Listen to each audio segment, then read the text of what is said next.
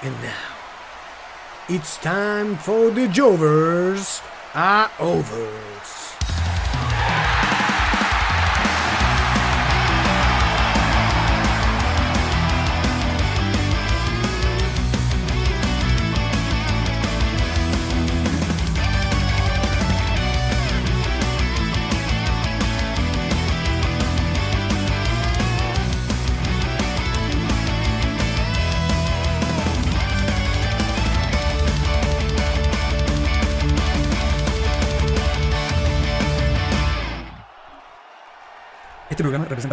Jovers y fanáticos del wrestling.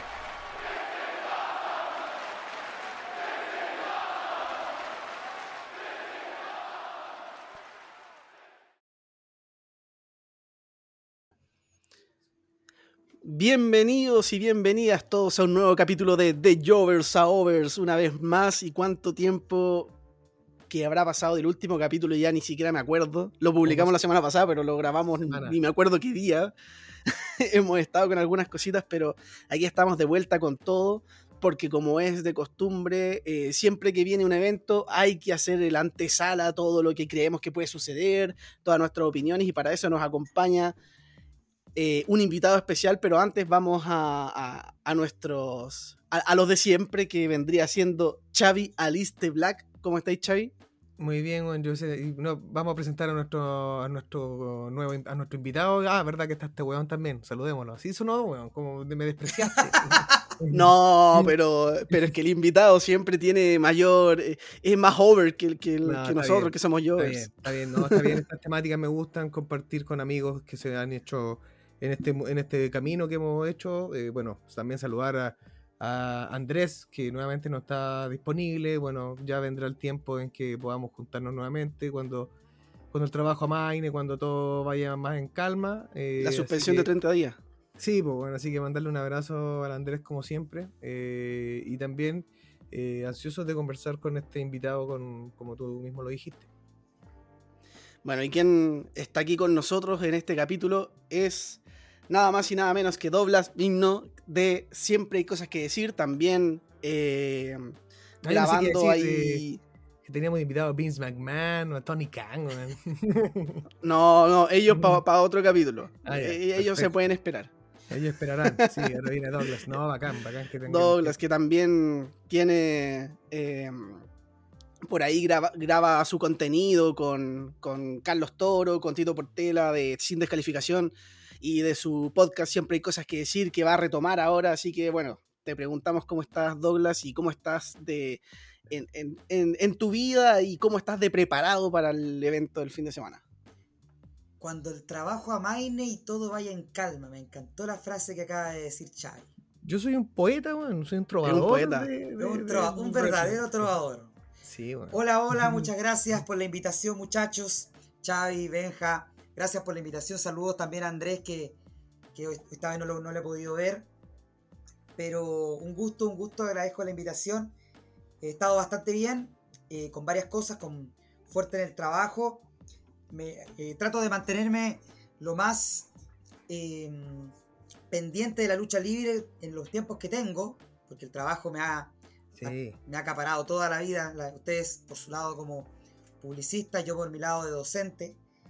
Em, pero claro, Y a veces, a está- veces Está un poco Ah. eh, hardcore el tema de los docentes, por lo que he visto, así que hay harto aguante con, con el tema. he tenido que presenciar eh, un poco más falta el ring para alguna- algunas, algunas situaciones de violencia que eh, hay que tener que, que cuadrar. Y no son Pero muy bueno. PG que digamos.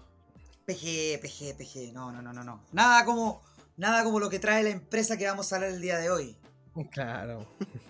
Eh, agradezco nuevamente la invitación y claro, estamos con Double Nothing, eh, este gran evento de IW, la cuarta edición, desde su ya son su tercer aniversario en la cuarta edición desde que se creó.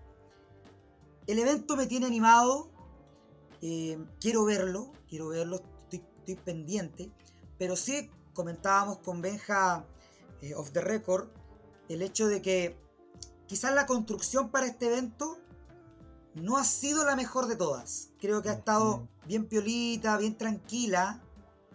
No significa que los Dynamites han sido malos, han estado muy buenos. Pero creo que no hay, no hay una construcción de historias grande como para este show. Sí. Sino que son luchas que han seguido apareciendo en el camino para este evento y que todo se siente un poco como muy separado. Tenemos buenos Mm. Dynamites, pero no tenemos una historia, digamos, bien correlacionada. Que uno estaría Sí. acostumbrado a verlo en E. WWE.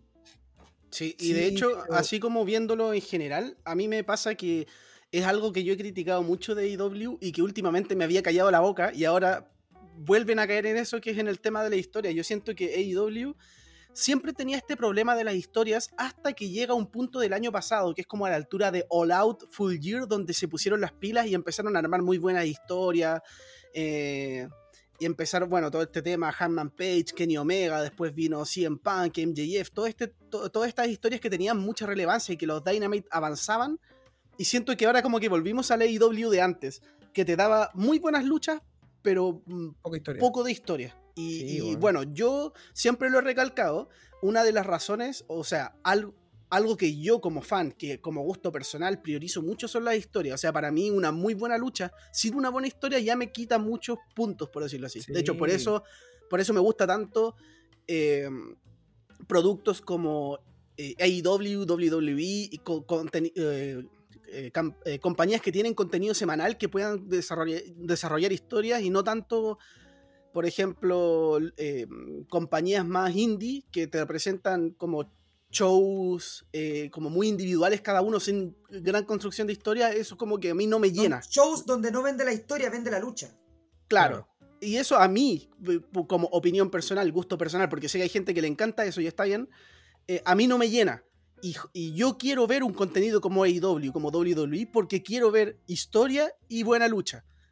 Algo que, bueno, los- las dos compañías se han estado cayendo claramente, no, no es Pero algo ¿sabes de una y de otra no, pero... Pero ¿sabéis qué me pasa a mí con eso que estáis diciendo? Bueno, y con lo que dice Douglas, que comparto totalmente.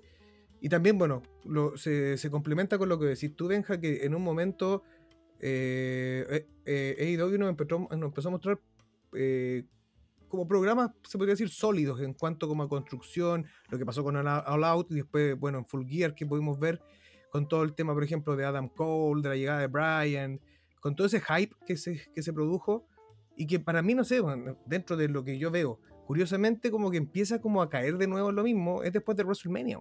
Es como que WrestleMania fue apoteósico, fue como que generó algo que también como que siento, me da esa sensación, no sé si quizás sea una wea mía, ¿no? Como que repercute un poco también en AEW, en el contenido que nos empiezan a dar, que empieza a ser como un poco más, no sé, más liviano, como que pierde un poco la energía, cuando yo pensé que podría haber sido lo- totalmente lo contrario. No sé. Lo que pasa, Xavi, es que, es que a, mi, a mi opinión, no había podido hablar esto con ustedes. Estuvo muy bueno el podcast de WrestleMania, muchachos, se lo digo. Bueno, Eh, bueno, Bacán, gracias. Eh, es que WrestleMania mostró la gran diferencia que tiene con AEW y WWE. sí, WrestleMania fue el Perfecto. show del entretenimiento deportivo. eso, Mm. Este domingo vamos a ver el show de la lucha libre. Eso hay que dejarlo claro. Entonces, nos gustó mucho WrestleMania porque mostró ese entretenimiento que hemos vivido. Tuvimos a Stone Cold, tuvimos Brock Lesnar con Roman, tuvimos eh, eh, Edge con AJ Styles por el lado hardcore, pero el momento más hardcore fue la llegada de Cody Rhodes, eh, la gran lucha que tuvieron con Rollins, etc. Pero habían historias. Y ahora, si lo llevamos al caso de WWE, los shows de Raw y SmackDown no han tenido cosas muy grandes. No, la he encontrado incluso momentos aburridos. Pero Mm. tirando para algo bueno. Pero sí tengo que admitir que han construido una muy buena historia Eso. con lo de Roman Reigns, el Bloodline, contra Arcade Bro.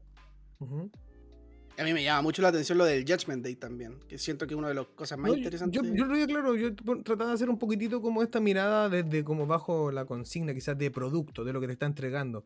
Eh, y Raw por lo menos cumple como con un con darte una parrilla cuando todos los personajes que están inmiscuidos están en una, en una historia. Aunque sean mi- de repente ridícula, como queráis, no sé. Kevin Owens con Ez- Ezekiel y, por ejemplo, y, y Alpha Academy. Tenemos lo que pasa con el, con el campeonato 24-7, que también ya ahí hay, aunque sea quizás no del gusto de todos o, o de muy pocos quizás, eh, tiene algo que contarte semanalmente, tiene una construcción, lo que pasa con Judgment Day. Todos los personajes están de alguna forma inmiscuidos en algo, eh, en algo que trae una construcción semanal. Eh, y eso es lo que de- difiere un poco con AEW, que AEW, si bien yo creo que el 80% o- de las luchas que te muestra son tremendas, siempre tiradas pa- de, de la medianía para buena, eh, pero no tienen de repente una construcción tan sólida. Es que, ¿sabes No, de muchachos? hecho- También una cosa que, que quería comentarle, disculpa la interrupción, Benja, Dale. era que, que lo hemos hablado con mi amigo Carlos Toro, a quien le mando un saludo. Eh, que no sé si ustedes estarán de acuerdo. O sea, AEW es el mejor show de lucha libre del momento, eso no hay duda. Sí. Pero creo que le ha afectado la decisión de Tony Khan de querer inmiscuir todo este tema de Ring of Honor. Sí, querer sí, involucrar a Ring of Honor dentro de AEW con historias de dos empresas a la vez, creo que ha afectado el producto. Sí. ¿Qué qué era, qué era lo, que, lo que nosotros, de entre el lado de los fanáticos, planteábamos o sugeríamos? Elimina del saque, elimina totalmente estos shows de AEW Dark. Y pasa por YouTube un show grabado de Ring of Honor. Claro. Sí. Graba Ring of Honor después de los Dynamites o después de un Rampage, no sé. Y pásalo por YouTube. Ahí preséntate a Samoa Joe, preséntate a Jonathan Grisham, a Mercedes Martínez y a todos a todos los que quieren mostrar de Ring of Honor. Pero deja Dynamite o Rampage para las figuras que tú quieres potenciar en AEW. Mm. Sí. Me estás colocando demasiado en una Me estás colocando todos los huevos en la canasta, Sí. pero no, no, no da tiempo para disfrutarlo. Y no, no, y, y además que hay muchos que no, no tienen pantalla hace mucho tiempo, o están tres semanas seguidas sin hacer nada, y después aparecen y es como, oh, ¿verdad que existía este tipo? Lo- me pasó con el House of Black, era como, Sí, po. ¿qué- qué- Ah, tre- tremendo stable, po, es como que tú, uno, uno de repente decía, wow, al fin algo bueno se viene, o sea, si bien en un momento hablamos de la cantidad de stables que tiene AEW, que era ridícula quizás por la... Pero vimos al fin uno como que tenía un alma diferente, un aura distinta, que, weón, decía, wow, quiero ver lo que está pasando con esto, se sumó alguien más, wow, vamos a ver, pero ese alguien más, por ejemplo, ni siquiera tenía una lucha solo, que Murphy, por ejemplo.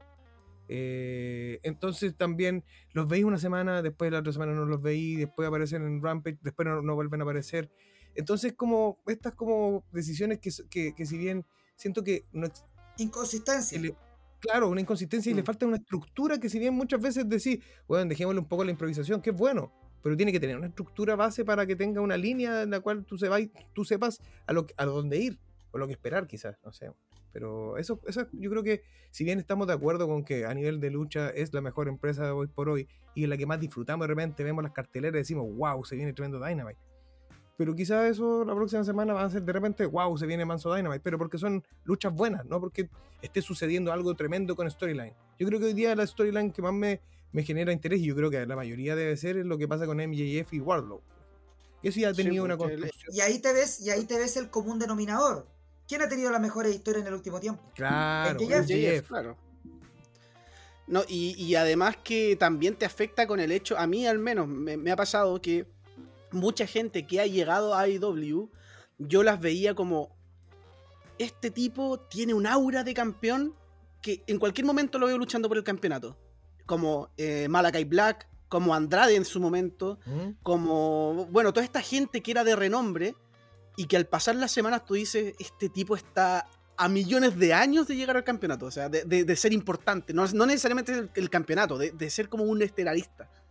Y, y yo, yo creo que es por lo mismo, por eh, poca, por la consistencia, la baja consistencia, la baja eh, como eh, concordancia con las cosas que estáis contando, y yo creo que es por algo donde AEW se dispara en el pie, que es con el roster gigante que tiene y no sabe cómo administrarlo, digamos. Claro, ese es uno, el, tema del roster gigante. Na- Dale no, Douglas, yo continúo. No, no, dale, dale, Chay. Ah, no, no, que me referí, me- que claro, tenía un roster tremendo, que cualquiera quisiera tener ese tremendo roster. El problema es que al no existir esta estructura se te pierde. Entonces decís como, ya voy a tirar esto hoy día porque estas son luchas atractivas, pa.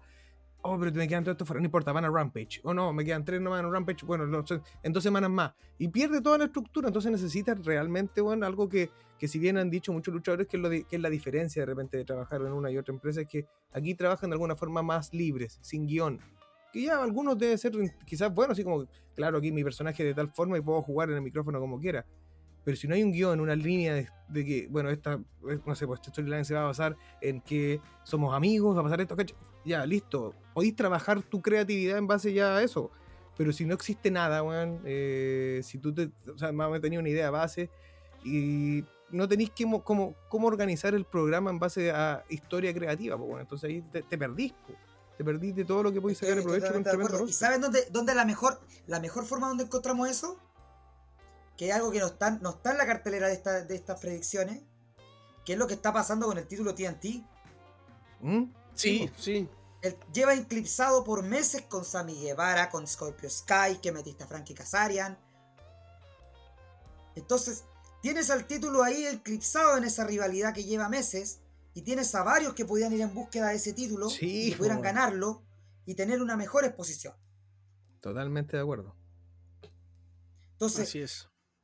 el título TNT debiera, debiera tenerlo en este momento, no sé, o, eh, buscarlo Swerve Strickland o, Kid- o mismo Kid Lee o no sé, Malakai Black por, por darte por darte nombre. Entonces, ¿Qué es de Miro? Miro estaba lesionado. Ah, ya, no, no es por decisión que no lo hayan tenido en televisión. Ya. Supuestamente ya estaba como medio bien, pero no sé por qué no lo han traído todavía. Claro, Diferente el caso de Brian Cage, que no sé qué quieren hacer con él. Brian Cage es un caso que no. Ni, ni me acordaba de su existencia, diciendo que a mí me gusta. Brian Cage. Que la última, la última vez que se vio fue hace poco para el Supercar of Honor. Que Sí, supuestamente ahora sería como del roster de Ring of Honor. claro. Bueno, no sé si les pasa que pasemos a la cartelera de, Vayamos viendo. de- Voy a leer la cartelera completa y de ahí vamos, a, vamos comenzando con nuestras eh, predicciones. Y me van a perdonar si es que pronuncio mal algún nombre. Mi inglés no es el mejor. Pero bueno, tenemos en el buy-in a Hook y Danhausen contra Tony Nese Hookhausen. y eh, Mark eh, Sterling. Luego tenemos a los Hardys contra los Bucks, MJF contra Wardlow, a Jericho Appreciation Society contra Blackpool Combat Club. Eh, tenemos eh, Adam Cole eh, contra eh, Samoa Joe en la final del torneo Owen Hart Cup. Luego tenemos al Jurassic Express contra Taz contra Kid Lee y Swerve Strickland. Menos mal que le, le acortaron el nombre, ya no es Shane Swerve, porque el Shane Swerve me costaba mucho pronunciarlo. Eh, en una triple amenaza por los campeonatos en parejas de IW. Después tenemos a Jade Cargill contra Anna Jay por el eh, TBS Championship. Eh, luego tenemos a Thunder Rosa contra Serena Deeb por el campeonato femenino eh, de AEW. Y finalmente en el main event tenemos a Hangman Adam Page contra CM Punk por el campeonato de AEW, el campeonato mundial. Ahí había que agregar, había que agregar eh, que tiene que confirmarse Britt Baker contra quien gane entre Ruby Soho con Chris Statlander por Sí, la final del verdad. torneo Owen Hart femenino. ¿Verdad, no sé si nombraste del House of Black contra Dead Triangle. Oh, ¿verdad? No, no está, No no está. está acá. Tam- También va esa lucha. po. Sí, tiene toda la razón. Eh, ya, déjame. Déjame anotarlo porque se me va a olvidar. Pero bueno, yo no sé si por, eh, de momento eh, quieren hacer algún análisis general de la cartelera. Bueno, más o menos lo que hemos comentado, pero no sé si quieren agregar Sí. algo más. O sea, no, yo creo que con lo, lo que dijo Douglas es como para mí el, el resumen de lo que es este show, porque fueron luchas que fueron cayendo Dynamite a Dynamite y que decantaron en esto. Eh, creo que las grandes storylines son la de MJF, quizás la de Hangman con Punk, que ahora estas últimas semanas ha puesto, se ha puesto un poquito más picante. Eh, bueno, The Triangle contra House of Black también, que vienen también hace un rato enfrentándose. Pero lo demás, claro, es como muy tibio. Eso yo creo que así podría haber este, este evento que, que en cartelera es un buen show a nivel de lucha, pero que es un show un poco tibio, como que le falta sazón. Sí, Eso es como podría decirlo. estoy muy de acuerdo. Creo que le falta esa chispa. No, no vengo con ese hype, con esa expectativa que, que tenía, por ejemplo, por ver Fulgir el año pasado. por O Raw. Revolution. Revolution con lo de MJF y CM Punk a mí me tenía Sí. vuelto loco. Claro. También. Entonces, uno. Que, que ha sido la tónica de la lucha tónica- libre. La tónica- Khan. la- Que ha sido la, la- la tónica en la lucha libre durante los últimos meses post WrestleMania. Porque, por ejemplo, en el caso de WWE, no había mucha expectativa. Había cero expectativa con WrestleMania Backlash, pero fue un evento muy bueno. Sí. Y está lo mismo con Hell in a Cell, vamos a ver cómo va a suceder. Entonces, y ahora mismo Double or Nothing con AEW y vamos a ver cómo se va a construir para Forbidden Door. Entonces, hemos tenido como construcciones para historias de forma tibia que ojalá exploten en los, en los eventos. Ujú. Muy, muy buen análisis. Sí. Me gusta. Pienso muy similar. ¿Con cuál Eh, comenzamos? bueno, eh, sí, comencemos. Yo creo que no tengo mucho que agregar. Es básicamente lo que hemos estado hablando. Así que podríamos partir por lo que es quizás la lucha más, o al menos a mí la que menos me interesa, que está en el buy-in, que es eh, la de Hook y, y Danhausen contra Tony Nese y Mark Sterling. Em, Creo que el O sea, resultado es un poco obvio. No sé. sí, Sí. No, no- no sé si hay mucho que discutir, la verdad. O sea, no, no- Yo quiero no ver me cómo gusta. va a luchar Danhausen. Sí, Sí, está como esa también. curiosidad, pero, pero a mí llega un punto que me, me, oh, eh, me- me pasa algo con los personajes que son súper cómicos, que de repente siento que, que eh, están bien para ciertos momentos, pero que tienen como un límite que no deberían superar ese límite. Y a veces como que estas compañías, como, bueno, en este caso AEW, pero WWE también lo hizo en su momento con Santino Marera, por ejemplo, o con Eugene, que de repente superan ese límite y es como, ya, no, sácamelo de acá, o sea, partiendo por Orange casi derrotando a Adam Cole. Sabía que, sabía que iba para ese lado. Bueno, es que no me puedo, no me puedo olvidar tampoco cuando Santino Marella fue el último eliminado en un Royal Rumble. Y era como, Oh, ay, no sé, es- ese tipo de cosas Cobra, weón. ¿Cómo? ¿Por qué? ¿Qué te pasa? que... Es que ese tipo hay, de cosas hay un- los hay mejor cómicos- momento que ese. Hay un mejor momento. El momento que más me encanta, perdón que, traje, que traiga esto de la nada, el momento que más me encanta Santino Marella que me hizo vibrar Elimination Chamber 2011. Sí, cuando Que queda al final, ¿o no? Brian con Santino Marella por el título World Heavyweight. Y que me hizo creer que Santino iba a ganar el campeonato. Sí. Sí, bueno, es que a eso voy con estos personajes cómicos que me dan miedo. Me dan miedo porque sé que en algún momento van a salir de su límite y los van a llevar a un lugar donde no deberían estar. Es Como que son, son jovers, Ah. si quieren estar overs, son lo mismo que nosotros. pero bueno, ese era mi comentario aparte. pues es que Eh, A mí, me, sor- a mí sorprende, me llama la atención, disculpa Xavi, Sí, sí. me llama la atención la vuelta que dieron con Hook. Bueno, eso mismo iba a decir. Exactamente. que lo por que eso- dijiste. Por eso siento que eh, eh, Danhausen no debería estar acá, porque Hook, como que siento que a Hook le resta, no le suma. A mí, al Yo menos, a mi que- parecer. ¿Sabes que a mí me, me- me pasa que sí lo. Que, que no sé, weón. Le da como un. No, no sé si le suma, pero no le quita. Siento que, que lo, lo ponís en una, en una situación donde está como. Bueno, si bien ya tenía un arrastre popular, eh, como un matón de alguna forma, eh, siento que aquí igual le dais como otro contexto, quizás no cómico, porque él es como el serio de la, de la, de la- del dúo. Pero no sé, siento que sea como una como algo, algo curioso de ver. Como que por lo menos creo que genera esa curiosidad de, de verlos. Sí. ¿cachai? Tiene, tiene como un aire a lo que está haciendo WWE con Arcade Bro. En, en, en mayor sentido, por supuesto, lo otro. Claro, sí, sí se entiende. Van como. Parten en esa onda. Claro. Como dos como personalidades totalmente diferentes que se juntan. Que originalmente pensábamos que se iban a enfrentar uno contra otro y al Sí, final po. ahora son equipo. Claro, no, y a veces que- funciona. A veces funciona. Yo eso. Sí. Claro. ¿no? Y a veces este tipo de parejas donde, donde, eh, donde no, no, no hacen, no compaginan las personalidades, a veces funciona. Me acuerdo, duró muy poquito tiempo, pero me gustaba mucho la pareja de en NXT de Matt Riddle con Pete Dunne, por ejemplo, que eran dos personalidades Waits. totalmente distintas. Y bueno, si nos vamos a- al, al main roster, el, el Team Hell No también tenían esa, esa parte que era como... eh, Weón, eh, The que Rock era- and Sock Connection, weón, era uno de los weones más. Claro. eh, como contrastes, po. Pero. Bueno, hay que ver cómo funciona acá. La- obviamente es una lucha de menor. Es un buy-in finalmente. O sea, es como para que el público lo pase bien y para que la gente que lo vea gratis por YouTube sí, tenga un buen rato enganche, y diga que quiera enganchar para ver el evento. Claro. Bueno, yo creo que del resultado estamos los tres de acuerdo, ¿no? Sí. Sí. ¿Estáis usando la, la pizarra, Xavi, o cómo lo hacemos? No, lo, voy a- lo ocupo. Estamos Dale. de acuerdo. Vamos. Así que los tres estamos con Tony Nis y No, yo. decía una descalificación porque muere, muere Danhausen. No. ¿Es ju- es ¿Contra quién? ¿Contra Tony Nis? Y y Mark Sterling, el tipo que es su manejador. Que es el manejador de Jade Cargill también. ya, Mm. perfecto. Ya vamos entonces todos con Hookhausen. Causen.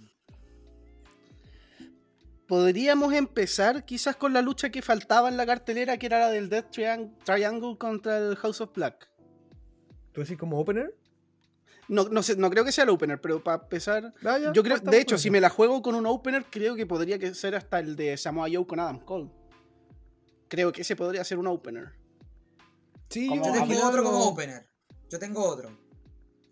Me la ¿Cuál? juego con que el opener van a ser los Hardys contra los Vox. El mismo de decir yo. Sí, también, que también puede ser. Los veo muy. como Pongamos ese opener. entonces, compartamos con esa. po. ¿Con los Young ¿No? Bucks con los Hardy? Sí, sí. Dale, vamos, vamos. Vamos con los John Box contra los Hardy Boys. Una lucha que nosotros, los chilenos, vimos antes. Así es. Eh, Y si Sí, no me de hecho- equivoco, se- se- no se dio por primera vez ahí Chile. No, habían luchado antes, pero fue una lucha muy poco vistosa. No recuerdo en qué compañía fue, pero era cuando eran más jóvenes. No, no, no me puedo acordar, pero me acuerdo que estaba en YouTube, la vi. Eh, pero, pero no fue nada que ver con la que fue después, po, cuando ya los Young Bucks tenían más nombres, los Hardys también, y estaban con estos Broken. y- ¿Será cuando los John Box eran Generation Me? Mm, puede ser, ¿En no- no- puede ser, puede ser, no me acuerdo. Pero no sé si fue en Impact la lucha. Ah. Pero por ahí la había. La había ¿Sabéis por qué me, acuerdo? Porque yo me hice la misma pregunta. Yo dije, ¿será que en Chile fue la primera vez que se dio esta lucha? La busqué y ya había una antes. Y fue como, ah, ya, Ah, acá ok. se dio. Pero, ¿sabéis que yo creo que la lucha va, va a ser bastante similar en ese sentido? Porque es una lucha que se dio en Chile, después se dio en Ring of Honor, y en Ring of Honor fue bastante parecida a la que se dio en Chile, obviamente con una- un aire más de un evento grande, eh, pero con mismas secuencias, eh, el, el delete, socket, eh, to- todas, todas las, esas como secuencias fueron muy similares. Después tuvimos la lucha de escaleras, y bueno, y ahora se enfrentarían de nuevo, pero yo creo que la tónica va a ser bastante similar en el sentido como de, de, secuencias, de los, de los movimientos, de, de los reversals, como, como, como secuencias, digamos, como las coreografías, por decirlo así. Creo que va a ser bastante similar. Creo que va a ser una lucha eh, entretenida. eh, creo que va a ser una lucha que, que sí va, o sea, si es que es el opener, sí va a ser la- una que mantenga al público con harto hype. Em, y si me tengo que tirar con un ganador, Yo para mí está claro. uy, es que tengo, yo tengo una duda. Pero tengo una duda porque creo que más adelante. Te lanzo No, mi ya me voy. predicción. me- Ya lanza la tuya. Te la voy a lanzar la mía. Yo para mí no, hay, no me cabe duda que van a ganar los Hardys. ¿Por qué? Ya. Los Hardys vienen llegando. Vienen llegando y vienen saliendo de la rivalidad que tuvieron con el grupo de Andrade. Entonces, los Hardys vienen llegando y yo creo que esta va a ser la primera de una larga rivalidad. Porque a mi visión, yo creo que todo esto va a llevar a que vuelva Bro- eh, Broken Matt y Brother Nero Puede ser. a mi visión, porque es lo que quieren hacer. Pero primero teníamos que tener esta versión de los Hardy Boys contra los John Box. Entonces, va a ser una lucha interesante. Además, los John Box están en un espacio bien confiado, pero también que están en medio de otra historia. Esta especie de, de tiradera que se están dando con el Red Dragon. Ujú. Y yo creo que vamos, que vamos a empezar a ver una historia a largo plazo entre los John Box con Red Dragon, donde Fish y O'Reilly van a empezar a tener victorias, pero los John Box no. Mm, Entonces yo coloco a los Hardys a ganar, porque también este puede ser el camino de los Hardys que los va a llevar eventualmente a ser campeones en pareja. Los Hardy en algún momento van a ser campeones en pareja, eso no hay duda. Ellos han sido campeones en pareja de todos los lugares donde han estado. AEW no va a ser la excepción. Y Los lo van a hacer. Entonces, eh, yo creo que van a ganar los Hardys. Y me atrevo a dar otra predicción también. Que no la había dado en, en el otro programa donde estuve. Adelante. Esta victoria va a llevar a los Hardys a querer ir a Forbidden Door por los títulos en pareja IWGP. Mira. Mm. A los choros se la tiró. Me gustan a mí esa- esos riesgos que toma la gente. Va a querer ir por el Ya, bullet. y, y- ¿y qué va a pasar en All Out? po? Ah, Dale, si ya- ya estáis con- nunca Ya tanto, nunca todo. Sí, que yo estaba por-. Yo, con, per- permiso, va a ser súper corta. Dale, yo, dale, dale, comparto, dale. yo comparto la predicción de, de Douglas por, por sim- si- cosas similares que vienen llegando los Hardys. eh, y creo que también se, se huele eh, en el ambiente que van a terminar decantando más, más temprano que tarde por los campeonatos. Eh, no me iría tan lejos como lo hizo Douglas con su predicción, que no cachó mucho de, de- de New Japan, pero sí creo que dentro de lo que es AEW van a estar prontos en la órbita titular y para eso necesitan una victoria. Los Young Bucks no pierden nada al perder contra los Hardys. Entonces creo Claro. que ese es el resultado. Es que yo, claro, yo- mi duda iba más por el tema de, de los Young Bucks con Red Dragon, que quizás el- los Young Bucks ganar iban a llegar como más fuertes, digamos, a esta rivalidad que... Pero, pero claro, pensando como dice Douglas, quizás esa rivalidad puede aguantar más tiempo. Y, es como una sub-rivalidad, por ende puede darse. Es que la Claro, y los rivalidad Hardy- entre, entre los dos equipos no va a explotar hasta que vuelva Kenny Omega. Sí, po, porque ahí se tiene Claro. que dar esa lucha de tríos, quizás.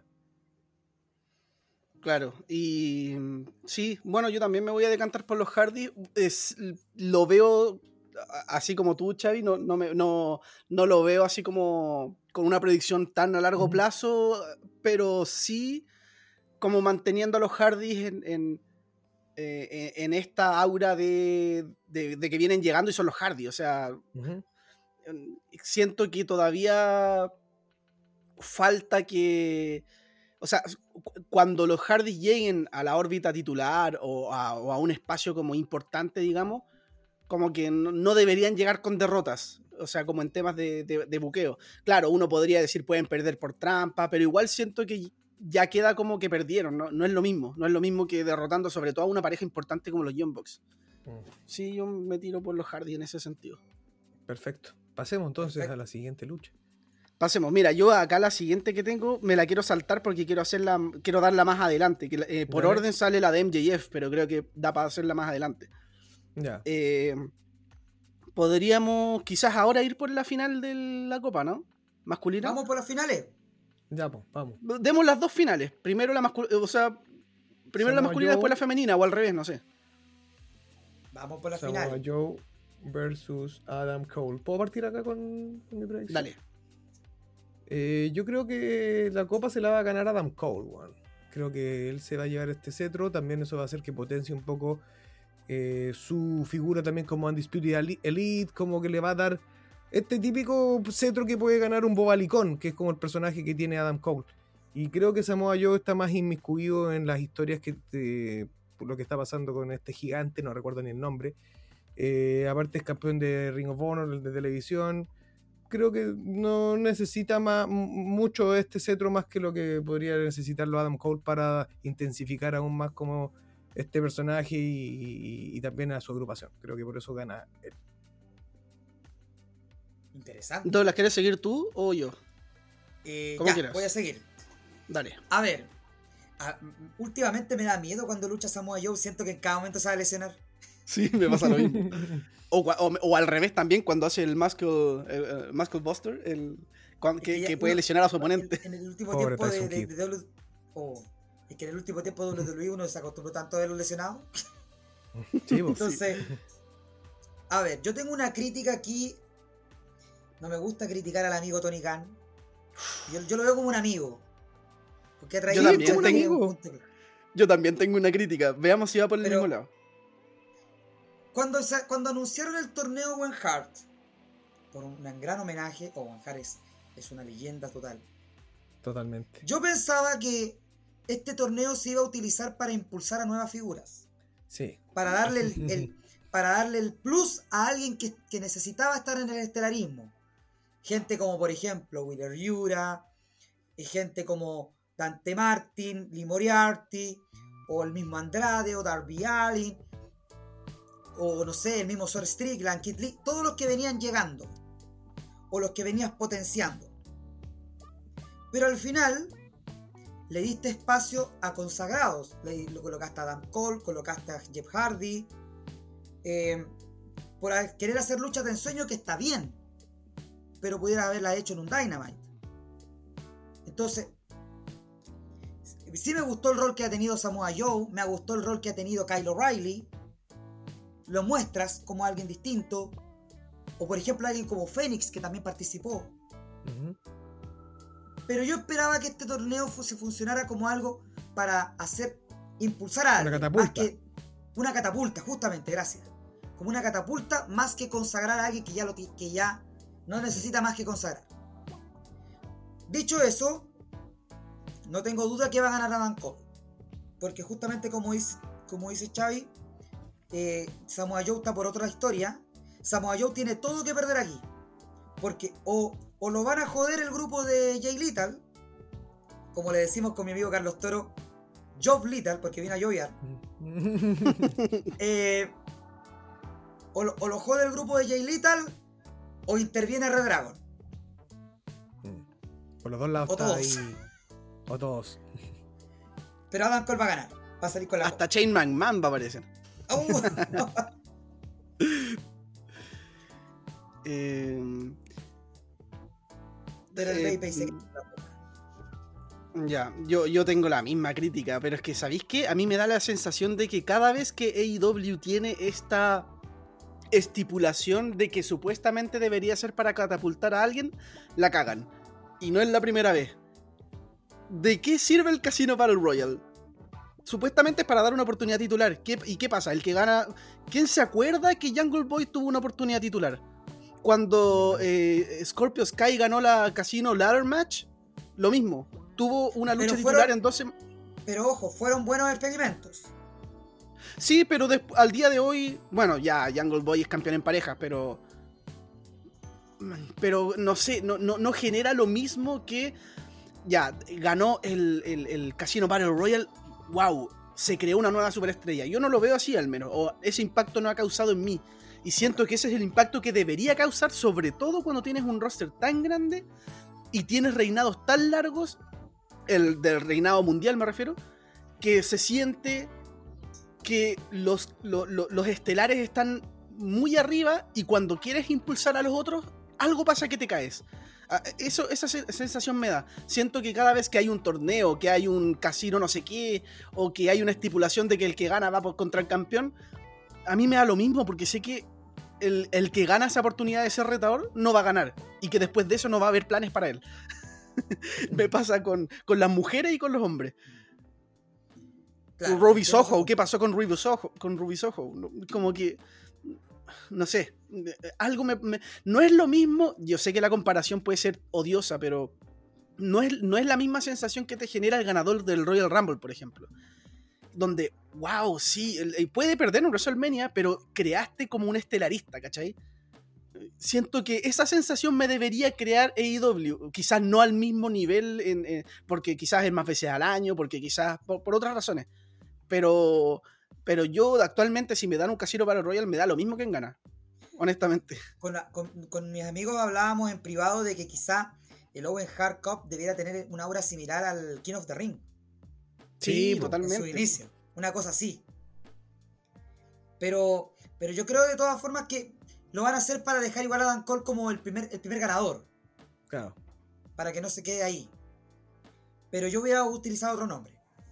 Si yo hubiese utilizado a otro nombre y, a- y, y, y ¿por qué no Adam Cole participando en el, en el torneo, pero que lo derrote a alguien que tú no te esperabas que lo iba a derrotar? Y es una victoria Claro. importante para ese alguien. Totalmente. Claro. Y puede hubiera ser- Sido, hubiera sido tremendo que Dax Harwood hubiera derrotado a Dan Cole. Sí, aunque sea por un roll-up, da lo mismo que lo derrotó, ¿cachai? Porque eh, siento yo que, eh, que eso le falta a AEW y cuando tú al final vas a... eh, me, da, me da miedo que a largo plazo AEW termine eh, haciendo el pecado de New Japan, de que al final tenías cuatro estelaristas y los demás estaban todos muy abajo. Oh, es cierto. Y, y todos los Wrestle Kingdom estaban en las mismas luchas. Y, o los Dominion. y- En distintos orden. Claro. Y, y me da miedo que AEW haga eso mismo. Sí, puede S- ser. s- Quizás no, no al mismo nivel, porque sí, son compañías distintas, tienen distinto buqueo y todo, pero, pero sí ese elemento de que los. eh, de que en un año completo solamente tuviste dos campeones y un par de retadores que tú sabías que hay como uno o dos que tenían la credibilidad de quitarle el campeonato y otros que eran de relleno. Como que no sé. Ahí yo tengo al menos esa crítica con, con, todo este tipo de cosas que hace AEW que, que espero que las pueda mejorar porque, porque estoy seguro que todas estas críticas que yo tengo con AEW son netamente de, de buqueo. Porque al momento que vemos las luchas, todos vamos a quedar aplaudiendo de pie. Así que bueno, no, no, no, había dicho mi ganador, pero sí Adam Cole todo el rato. Tiene más sentido con la historia. Samoa Joe está aquí. Siento yo que esta lucha está más por ver por primera vez en la historia Samoa Joe con Adam Cole que como el Dream Match. Que por algo más, porque a Samoa Joe no le veo ir por ningún lado ganando. Pero aquí, aquí, hay, una, aquí hay una ironía que es bien, bien heavy. Una ironía que, que es bien picante. Que, que el ganador del torneo Owen Hart lo gana un canadiense amante de Shawn Michaels. uy, uy, uy, en la que te metiste, Tony Khan. oh, pero qué picante es hacer eso. Sí, tiene su, qué sé yo. ¿Pasamos a la final femenina? Bueno, tenemos que especular quién va a ser la rival, porque eso se va a definir en, en, ¿Cómo se llama? Mañana, en Rampage. En Rampage, se me había, se me había olvidado el, nombre, iba a decir Revolution, Nacker. Eh, se va a definir en, en Rampage. Entonces, bueno, tenemos eh, entonces que en esta final va a ser eh, Britt Baker contra la ganadora entre eh, Ruby Soho. ¿Contra quién se iba a enfrentar Ruby Soho? Con Chris Statlander. Mi amor. Claro. El amor de Chai. Sí. ¿En Ruby Soho? No, ¿Ah? Chris Statlander. La Chris ah, Statlander. Sí. Em, ¿Qué, qué, antes, de que entremos, ¿qué te ha parecido el cambio de gimmick? Me gusta se ve como más, no sé, la veo como más potente. Algo tiene. ¿Mm?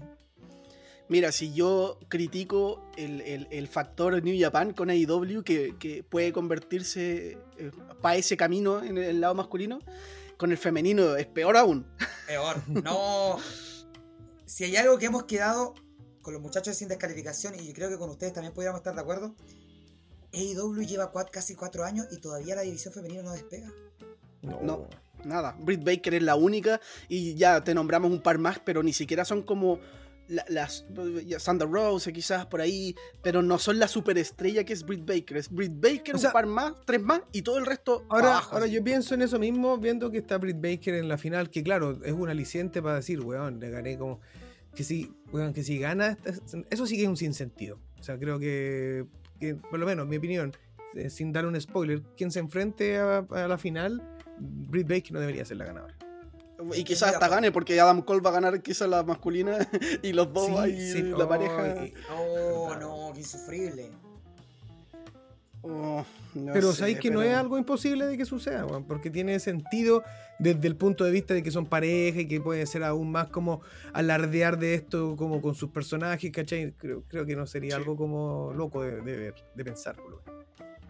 Pero claro, ahí, eh, ahí sería el mismo factor que estábamos hablando de que Adam Cole no tendría por qué ganar la masculina, Britt Baker menos con la femenina. Y, y me pasa no solamente en temas de buqueo, me pasa en temas de ring también. O sea, vemos en el ring a, otra gente eh, femenina y, y, vemos botch, vemos descoordinaciones. Eh, yo ya no sé si será un tema de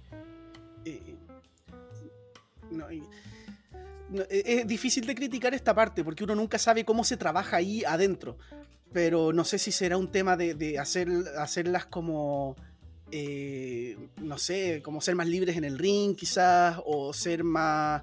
Eh, algo me pasa, que, uno ve luchas entre un The Bunny contra, no sé, contra cualquier otra, y después ves una Thunder Rosa contra Britt Baker y se nota mucho la diferencia. Mm. Sí. Entonces, no sé, pero bueno. Eh, démosle con la predicción, ahí no sé quién quiere partir. Bueno, Xavi, Douglas. Dale, eh, yo, creo que la lucha entre Ruby Soho y Chris Statlander la gana Chris Statlander. primero porque tiene un cambio de Jimmy que ahora hace poco, porque la están mostrando con un aura como un poquitito más como dominante. Creo que tiene, tiene que decantar en algo. Y ese algo es que llegue a la final de, de este torneo. Y por ende, bueno, en base a lo que dije recién, que creo que no, es un sinsentido que gane Britt Baker, eh, creo que le- la ganadora va a ser Chris Statlander. Es lo que yo creo, lo que me gustaría también. Estoy como jugando como en una predicción en base como a lo que creo y me gustaría que suceda. Porque como dije, no creo, tampoco veo como algo tan siniestro de pensar de que Britt Baker se gane el, el trofeo para hacerlo como el símil con Adam Cole. Pero me voy a ir por eh, Chris Statlander como la ganadora. Ya. ¿Douglas vas tú? Voy.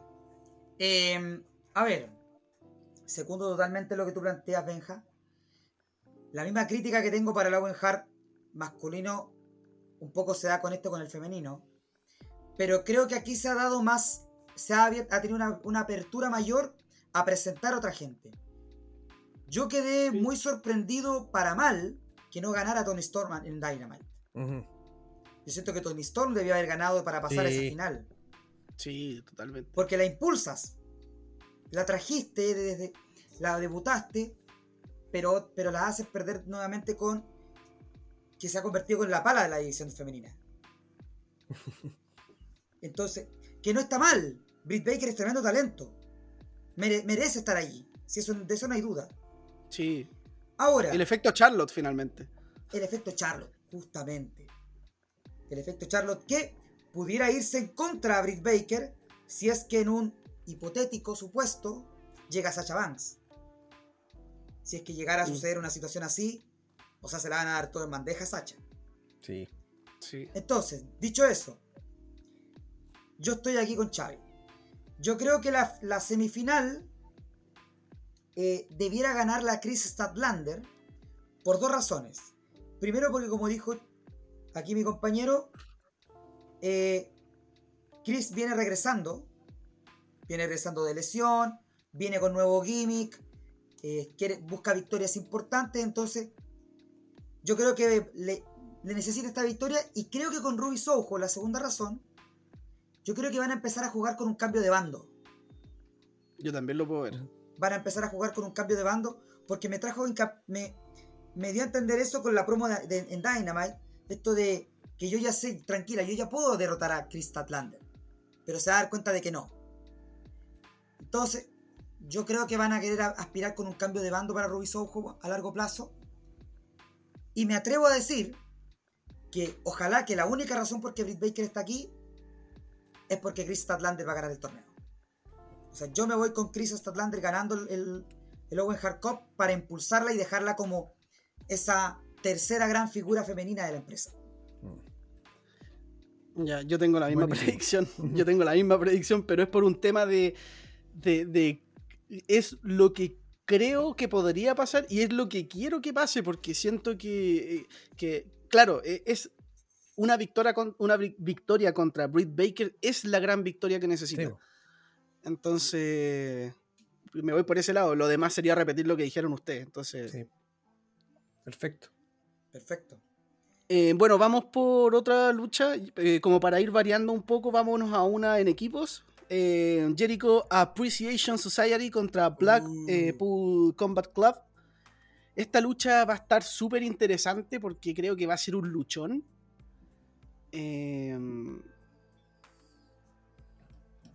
Ya, ah, voy a partir yo. Voy a partir yo po- porque creo que no he empezado. Eh, creo que la victoria va a ser de Jericho Appreciation Society porque eh, Uh, a ver. ¡Wow!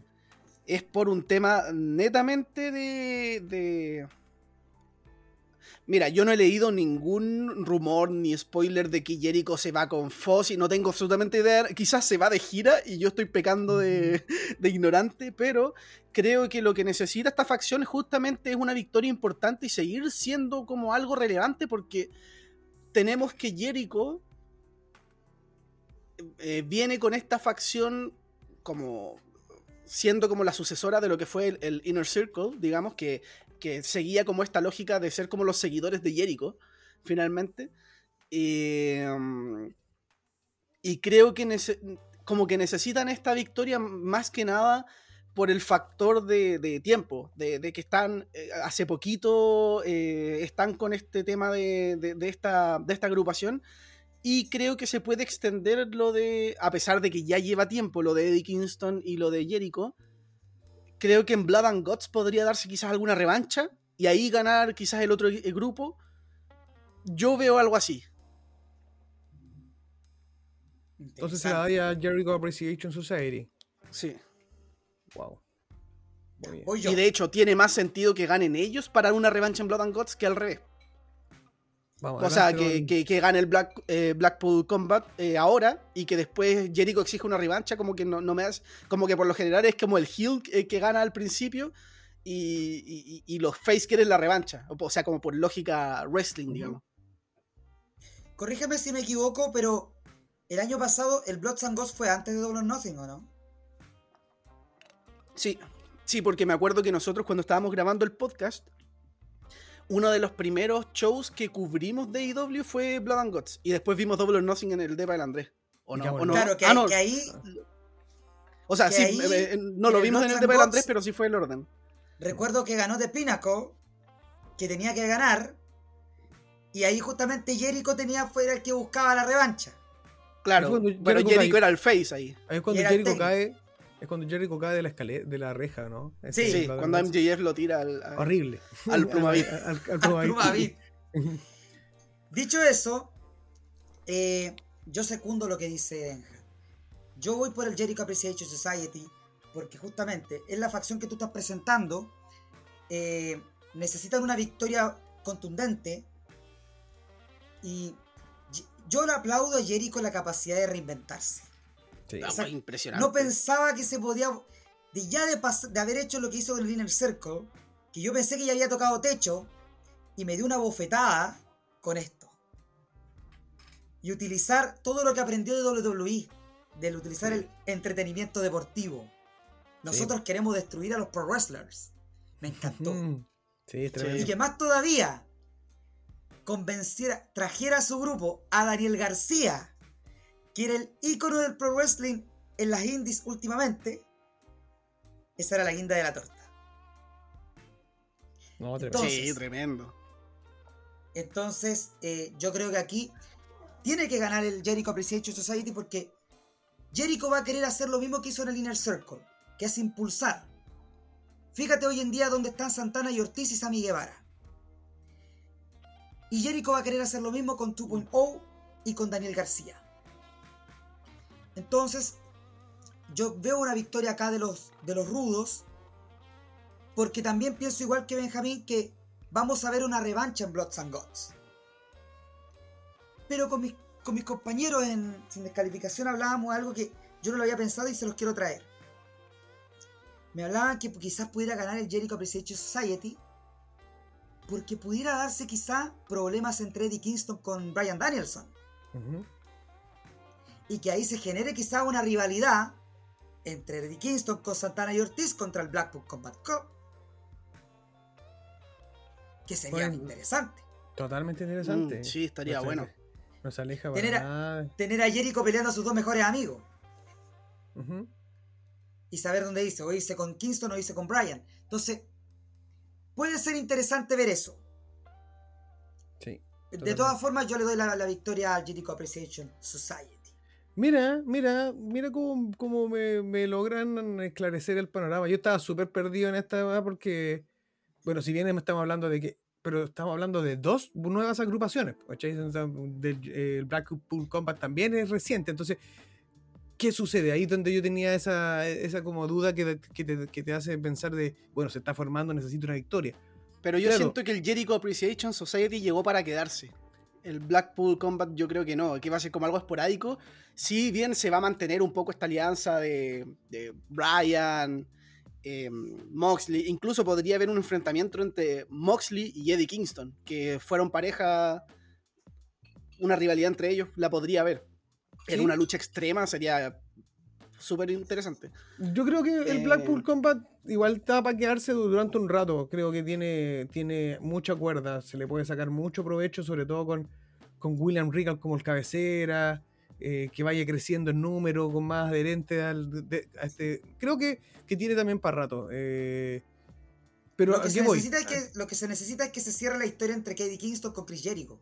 No, claro, claro, totalmente. Pero aquí voy yo con, con esto, con que eh, bueno, cuando vemos dos agrupaciones nuevas, de como que uno puede temer con cuál va a ser la que va a salir perdedora, porque puede salir... Pero aquí no hay ningún... La construcción, la construcción que se ha hecho del Blackpool Combat hasta hoy eh, no le quitan absolutamente nada con una, con una derrota. ¿Por qué? Porque lo han mostrado como un grupo totalmente fuera como de, de serie con respecto a los demás que ves, que son es más violencia. Las promos que han hecho con respecto a lo que es el Blackpool Combat a mí me han encantado. Me gusta mucho la aura que genera esta agrupación. Pero claro, la historia también que se ha ido contando eh, semana a semana eh, te puede dar para pensar sin como decir, oye, puta, que mansa cagada la que están haciendo, de que pierdan. Uno, porque también venden una lesión de Brian que está por 10 minutos atrapado con la pierna, que después se va sabiendo con el tiempo que es un que, lo- que mismo, la misma AEW decidió mostrar como el futaje después de, de la lucha y todo, porque fue un shoot, o sea, fue algo que lo hacen de manera un poco planeada para vender, quizás que él está como con la pierna mala, y claro, en el Dynamite anterior, en el Dynamite de ayer, eh, cuando, se, cuando llegan al salve, eh, no recuerdo quién, le empieza a pegar de nuevo la pierna y él, Brian, nuevamente vende que está mal de la pierna.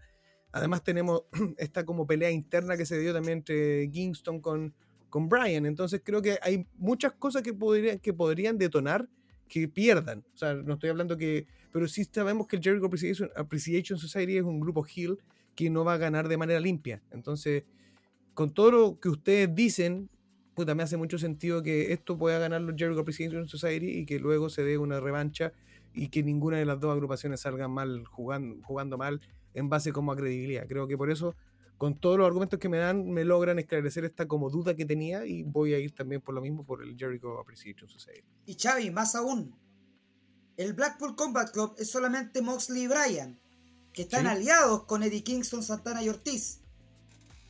La cuenta se la puede llevar alguno de esos otros tres. Sí, totalmente. No se la va a llevar Moxley o Bryan. No, ¿Y Willie Judo no va a participar de, de esta lucha? No, Wheeler Yuta está en Japón. Está en el Ah. Best of Super. Juniors. Ya. Perfecto. Pero bueno, le voy Entonces- al jazz. Lo que sí, ojalá eh, Jericho necesita cambiar el tema. Sí, es que se da, todavía se da esto que la gente sigue El coreando. público lo canta, pero, Sí. pero yo tengo mis sentimientos encontrados, pero Aunque igual lo han hecho bien. de- por un tema egoísta, porque llegué- quiero ver AEW en vivo y quiero cantar ese tema en vivo. Ah, sí, po. pero igual es por bueno. egoísta nomás. Me por gusta, egoísta me, quiero que lo mantenga. me gusta igual eso que se da que, la- que los mandan a callar. Así como que cállense, ustedes no tienen derecho a cantar esta canción. Así como que me gusta que también estén haciendo eso. Pero bueno, vamos a ver qué va a pasar con, con eso de aquí adelante. Pasemos, yo creo que a la siguiente lucha. Mira, yo creo que la siguiente lucha podría ser la de que no, al final la reemplazamos, de, eh, adelant- o sea, al final hicimos la de primero la de los Hardys con los Bucks, entonces pa- podríamos pasar ahora con la del el Death Triangle contra el House of Black. Bueno, Perfecto. El Death Triangle contra House of Black. Yo ya partí la de antes, así que parta ahí, no sé. que cualquiera parta la de nomás. Dale. Eh, se hizo mucho esperar esta rivalidad. Yo creo que aquí la, la mayor razón por la cual se esperó tanto fue era por la lesión de Fénix. Em. Porque querían esperar a tener al trío para hacer este enfrentamiento. No tengo ninguna duda. Aquí tiene que ganar el House of Black. O sea, ellos son la facción que se está presentando. El Death Triangle es, es una muy buena facción, pero pudiera pensar que tarde o temprano los van a separar. Más temprano que tarde. Porque creo que Pac pudiera ir por cosas por separado, quizá por el título TNT. Los Lucha Brothers pudieran ir también por o por los títulos en pareja de IW, o por ir por FTR, por los títulos en pareja de Ring of Honor. No lo sé. Pero yo creo que el House of, como decía Xavi con en la pelea anterior, creo que el House of Black llegó aquí para quedarse y para cons- constituirse como un elemento potente. Sí, o sea, yo creo que más o menos lo mismo. O sea, el House of Black igual viene con una aura poderosa, ¿cachai? Entonces, como darle una derrota como equipo al tiro, no siento que se va todo al carajo. Y hace rato que lo venimos como de repente que aparece, de repente no. Que al comienzo me gustaba un poco eso porque te generaba esta aura de, de lo misterioso, de que, oh, bueno, aparecieron, se puso oscuro, oh, la semana pasada no estaban, ¿por quién vienen hoy? Sí, se daba un poco como ese juego de misterio pero creo que quitarle una, o sea, darle una, una derrota acá en un evento grande le va a quitar mucha credibilidad y, bueno, como dijo Douglas, y creo que es, es como más o menos lo que va a pasar. El Death Triangle viven por sí solos sin ningún problema y se pueden agrupar cuando quieran. Creo que esa es como la ventaja que tienen ellos al tener un, un tremendo tag como Phoenix y, y Penta y por otro lado a, a, a Pac, que es uno de los luchadores más versátiles que yo creo del mundo. Entonces House of Black tiene que ganar sí o sí. Me sumo. Mm, eh, la- las razones son las razones son muy similares a las de ustedes, la verdad. O sea, creo que incluso me atrevería a decir que estoy un 100% seguro que va a ganar House of Black. O sea, es que creo que no tendría sentido que gane el, el Death Triangle. Eh, a- también adhiero con lo que dijo Douglas, que perfectamente el Death Triangle se puede separar. Eh, separar me refiero no pelearse entre ellos, sino como, como desagruparlos y, y de repente ver a Penta en un lado más individual, Pac también, Reference también, y de repente decir como, no sé, cuando se vean desventaja uno, tengo un amigo por ahí que me puede Sí, acompañar y ahí puede aparecer, pero pueden seguir siendo equipos, pero podemos verlo más individual en, en- en los programas semanales o en algunos shows. Y el House of Black necesita una eh, necesita esta victoria y no solo esta, sino que necesita más victorias, porque Sí. tiene que ser este equipo dominante que es como si un equipo va por los campeonatos en pareja, el otro escenario importante es enfrentarte al House of Black, por decirlo así. Es como el, el título que no es título, es como el que se enfrenta al Undertaker en WrestleMania. Que, que puede ser no una lucha titular, pero igual es importante en la parte Pero en que igual. Pensando, o sea, pensando también en esto, en esto como que está hace mucho rato latente, del hecho que, que quieren traer el campeonato de tríos. O sea, te necesitáis un trío con este, con esa potencia como House of Black. Yo creo que, que no, vendría nada mal. Pensando también que de repente, no sé, por Red Dragon o Land Spirit Elite o, o The Elite mismo, eh, siempre están como con uno de, su- de sus integrantes en la órbita más como main event o, campeonato titular, o sea, campeonato mundial.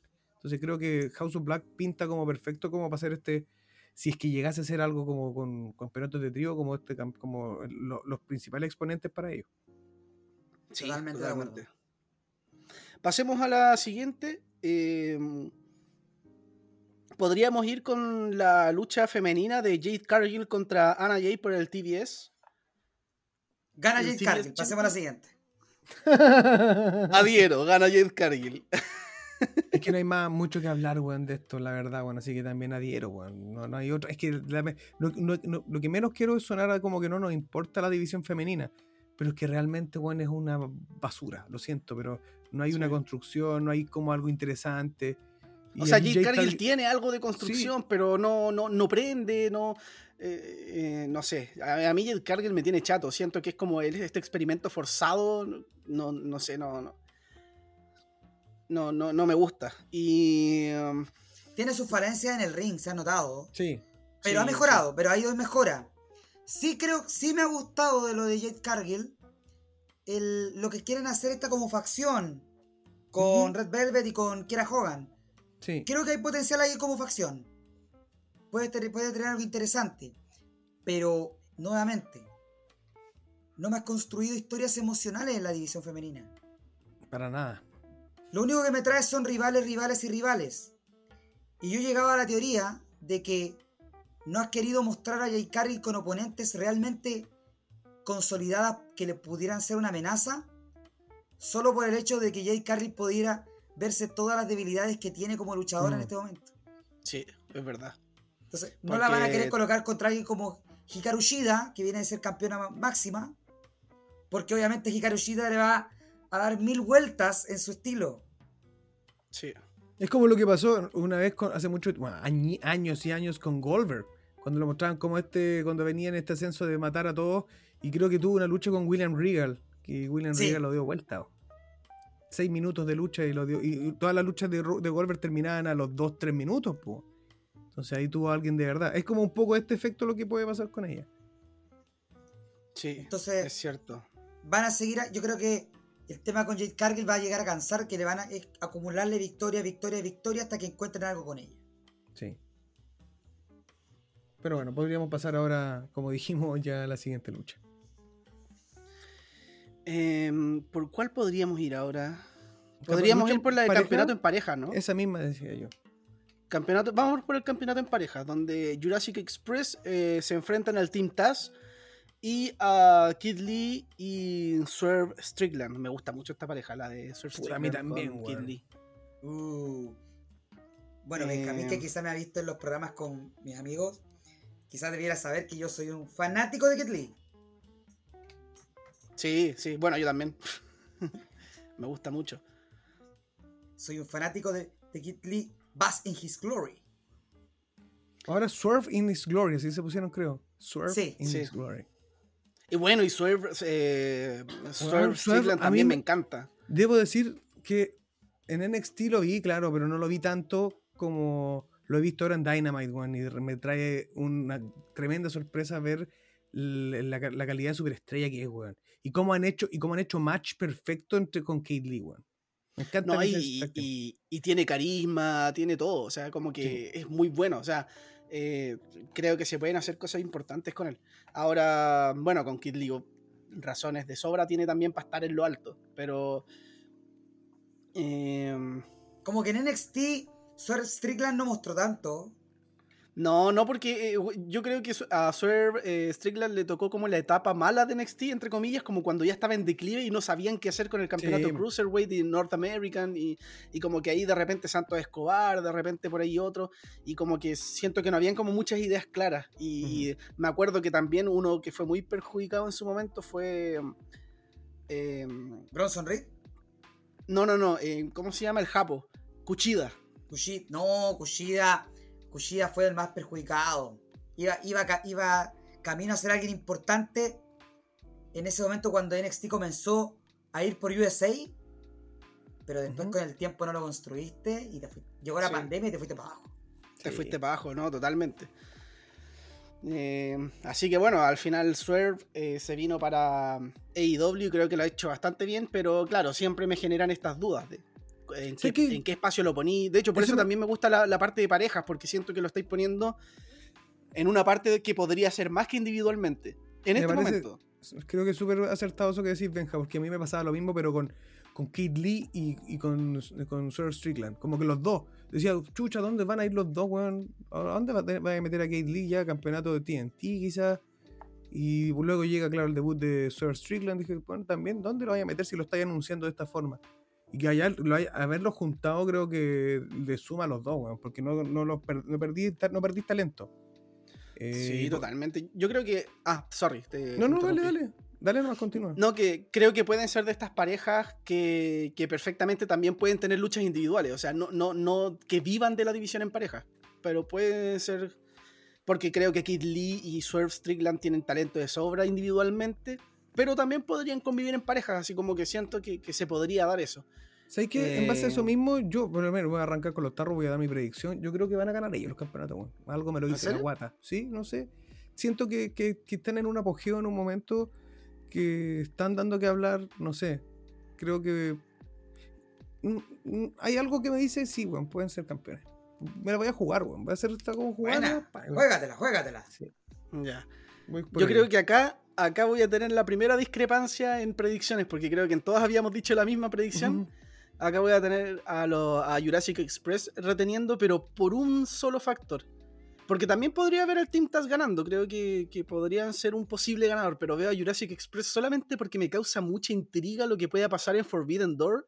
Y creo que si se da un- una guerra de mundos entre, por ejemplo, los campeones en pareja de New Japan contra campeones en parejas de IW, por ejemplo, llamaría más la atención ver a Jurassic Express representando a IW que el Team Taz, creo yo, eh, como por carisma o el apego por la gente, no sé. Eh, como que por ese lado lo veo. Yo creo que Jurassic Express van a perder los campeonatos pronto, pero los veo perdiendo el, el campeonato, los campeonatos Después en un. Dynamite o, claro, o en un Dynamite o en un show especial, pero no necesariamente en un pay-per-view. Pero yo creo que acá podrían retener y en Forbidden Door podrían hacer algo interesante o quizás podrían hacer un multiman. Ahí hay que ver.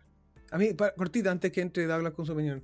eh, no voy tampoco por el Team Taz porque yo creo, weón, que me- me- a mí por lo menos me encantaría ver a Ricky Stark solo, weón. Me encanta, weón, lo que está Sí, haciendo es él. muy buena según. Tremendo bueno. a nivel de lucha y a nivel de personaje, weón. Así que eso es lo, lo- lo único que quería acotar. Así que adelante nomás, Don Douglas. ¿Qué, qué relevancia tiene el título de FTW?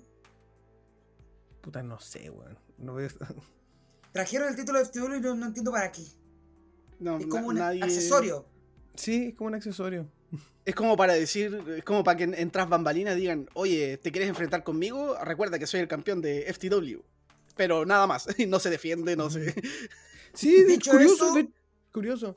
Dicho eso, poco a poco, antes no conectaba, pero poco a poco empezaba a conectar con Ricky Starks. Siento que es un proyecto, guardando las proporciones, pero siento que es un proyecto muy similar al que tienen en WWE con Austin Theory. Sí, sí, es verdad eso. Tiene muchas semejanzas. Eh, Dicho eso, aquí también tengo una discrepancia. Mira, creo que va a ser la mayor discrepancia que podemos tener. Eh, yo en un momento pensaba, al quien menos tengo ganando aquí son a Kid Lee y Sword Strickland. ¿Por qué? Porque justamente como decía Xavi, yo creo que ambos lo van a seguir construyendo, pero pueden hacer más separados que juntos. No los veo siendo tag team constantemente, sino los veo más como aliados que como team. Entonces, son los que menos veo ganar porque yo puedo ver, pudiera ver que quizá Kid Lee más adelante vaya con otra rivalidad, con alguien más, Sword Strickland quizá quiera ir por el título TNT, o viceversa. Pueden haber cosas con ellos y no van a perder relevancia. Sino que en esta lucha están para mostrarse, para mostrarse con el público. Porque esta yo creo que va a ser una de las mejores luchas de la noche. Sí. Pero aquí hay un tema que hemos obviado y no lo hemos mencionado. Aquí hay una historia dentro de una historia. Que es lo que está pasando entre Jungle Boy con Christian Cage. Que se está viendo a leguas que Christian Cage viene el Hill Tour por ahí. Por ahí. Se Que huele. viene el cambio a rudo y va a querer ir contra el Jungle Boy. Que yo creo que va a ser que va a ser el feudo que va a querer hacer Christian para impulsar a Jungle Boy Mira. en solitario. Está bueno. Por lo tanto, yo aquí me veo con un resultado impactante. ¿Tintas? Gana el Team Taz. Mira, tenemos tres, las tres aristas copadas. Me parece. gusta. Yo pongo a ganar al Team Taz por dos razones. Una, porque para que se dé esta, esta rivalidad entre Christian Cage con Jungle Boy, yo pudiera ver al Jungle Boy perder y eso generar la frustración en Christian. Mm. Es decir, yo confío en ti, fallaste. Estás, estás fallando. Entonces están contando esa historia de frustración. Entonces, y están dejando a Luchasaurus de lado. Por lo tanto, yo veo aquí el. Creo que está todo el escenario para que el Jurassic Express pierda. Y por otra parte, el Team Taz necesita esos campeonatos para convertirse en, en figuras más relevantes. Sí, eso es verdad. Especialmente Ricky Starks. Sí. E- Entonces, y creo que tanto Ricky Starks como Powerhouse Hobbs han sabido mostrarse muy bien como equipo y ganar los títulos en pareja los va a elevar más. Los va a convertir en alguien, en alguien más relevante que estar en el, en el midcard bajo. No, y de hecho, para complementar un poquito, eh, AEW nos ha enseñado que no cualquiera gana los campeonatos en pareja. Porque tenemos a los Lucha Bros, a los Young Bucks, a, mm, incluso a, si no me equivoco, hasta Kenny Omega con Harman Page fueron campeones, Sí. ¿no? Por Sí. supuesto. En- los mejores entonces, campeones no- en el momento. Claro, entonces no cualquiera llega y gana los campeonatos. Entonces, si el Team Taz gana, eh, para ellos va a ser súper importante. Además, el Team Taz es el equipo perfecto si tú a muy a largo plazo quieres darle los títulos a los Hardys. Mira, también es verdad. Para Sí, hacer un mira, me parece. O Me para, o para ir contra los Hardys o incluso contra ir contra un FTR que esté como, como técnico. Sí. Sí, Entonces yo me voy o por Team Taz. Me parece, Buen- me hace mu- mucho sentido tu, tu, tu análisis, weón. Está bien argumentado. Podría escribir una serie de lucha.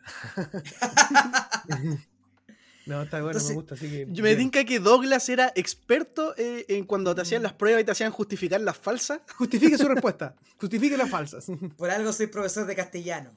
Sí, muy bien. Estamos en desventaja, esto es trampa. Sí. Entonces, no, pero perfecto. yo voy por el Team Taz. Creo que necesitan ese plus. Que ya Ricky Sí. Starks, más que sea el campeón FTW, que se, sean los campeones en pareja. Sí, que que hace el- rato el Team Taz también viene como proyectándose como algo, han tenido su tiempo en pantalla como, como agrupación, tienen como, de alguna forma tienen como esta aura de que quieren ser algo más. Entonces creo que sí, como decís tú, el, campeonato en pareja les da como quizás ese pequeño empujoncito a hacer algo más. Sí, me parece súper buena argumentación. A mí lo que me pasaba con el Team Taz es que los veía como media cartelera para abajo. Eh, pero no porque los considere malos ni, mucho menos, sino porque, no sé, pues me acuerdo que cuando llegó CM Punk, eh, después de Darby Allin pasó con Powerhouse Hobbs, si no me equivoco. Y yo veía que era como un retroceso, ¿cachai? Para CM Punk. Entonces siempre los vi como, eh, exceptuando Ricky Starks, que siempre lo he visto como un tipo excelente, siempre vi como, los vi como, como, como estancados o o, que no eran relevantes. yo no quería ver una lucha de tintas, eh, pero no porque, porque sean malos en el ring, sino porque sentía que no era lo más relevante que me podían mostrar. Entonces, si ganan los campeonatos, podrían dar un giro en mi pensamiento, por decirlo así. En algo personal, que es como el efecto que me ha generado su participación en Dynamite. Claro. Entonces, ha sido la única lucha que hemos tenido los tres resultados distintos. Interesante. Sí, interesante. Mira, yo creo que podríamos ir a la siguiente, que yo creo que los tres vamos a tener el mismo resultado. A ver. Pero va a ser, pero va a ser interesante comentarla. No me MGF contra mm. Uh. Vayan ustedes. La lucha que tiene la mejor construcción. Aunque igual tengo una pequeña crítica. No sé si crítica, en verdad. Es, es que siento que, que, que, ya es un poco quizás eh, que los feudos de MJF suelen ser un poco repetitivos a esta altura, como que quizás... Eh, como esa, esa, esa de, te vas a enfrentar contra mí, pero primero te vas a enfrentar contra este otro. Y después, no, contra, y le va poniendo obstáculos. E, era muy interesante, pero siento que ya llega un punto que es como, hagamos algo distinto. Es como, no sé. Sí, sí, es verdad, es verdad. Como que, pero que igual de alguna forma con esto, esto es como lo que ya agota un poco ese recurso. Ya con esto cagó, ¿cachai? Ya no tiene que más además que eh, Sean Spears le pegó un sillazo, se equivocó, que eso también puede generar dentro del storyline que haya algo entre ellos, así como que no, no, no sé, se separe un poco de él. Wardlow ya no tampoco tiene con, como hace secuaz, entonces de alguna forma MJF desde aquí como que creo que ya comienza como a ir solo ya. MJF era el que yo me cambió todos los planes en mi cabeza porque yo decía la próxima lucha por el campeonato va a ser MJF contra Hanman Page. Y MJF va a ganar el campeonato. Y como que esta rivalidad me pausó todos los planes y es como no sé. Pero es que y, sobre todo con el resultado porque yo creo que los tres vamos a estar de acuerdo con que Warlow gana Sí, es que es eh, pero es cuático, porque MJF ya viene de perder el ángulo contra CM Punk eh, anteriormente cuando estuvo bueno con, con Jericho también terminó al final perdiendo el, como el feudo a nivel general. Entonces como tú digas hay una victoria no, ha tenido pero la necesita o sea la necesita quizás para, para rankear dentro como y estar ya en órbitas titulares del título mundial pero pero creo que en vez de como de ir más para abajo ha ido más para arriba en el sentido de que siempre cuando hablamos del mejor heel hoy por hoy de, de AEW, es sin duda MJF, a pesar de que ya ha perdido dos, dos eh, feudos anteriores. Entonces, creo que la historia se ha contado para que la gane Warlock, no hay duda. O sea, si, pasa lo contrario sería demasiado extraño. Entonces, por eso también, y me, adelanto un poco, mi predicción va a ir siempre por, por, va a ir por Warlock, porque es para allá donde me han contado la historia. A menos que haya un plot twist increíble, weón, que no lo vi venir y no, no, no lo veo de esa forma. Eh, a ver, aquí para continuar, eh, segundo mucho lo que dicen ustedes. Me ha sorprendido cómo ha calado en los fanáticos Warlow. Sí, Está muy De hecho, es de los pocos, de las pocas veces que yo veo que una fanaticada está tan envuelta en un powerhouse, como en un tipo grande, en este tipo que por lo general la gente odia. y en un tipo que por lo general no es el molde de luchador de AEW. Sí, pues.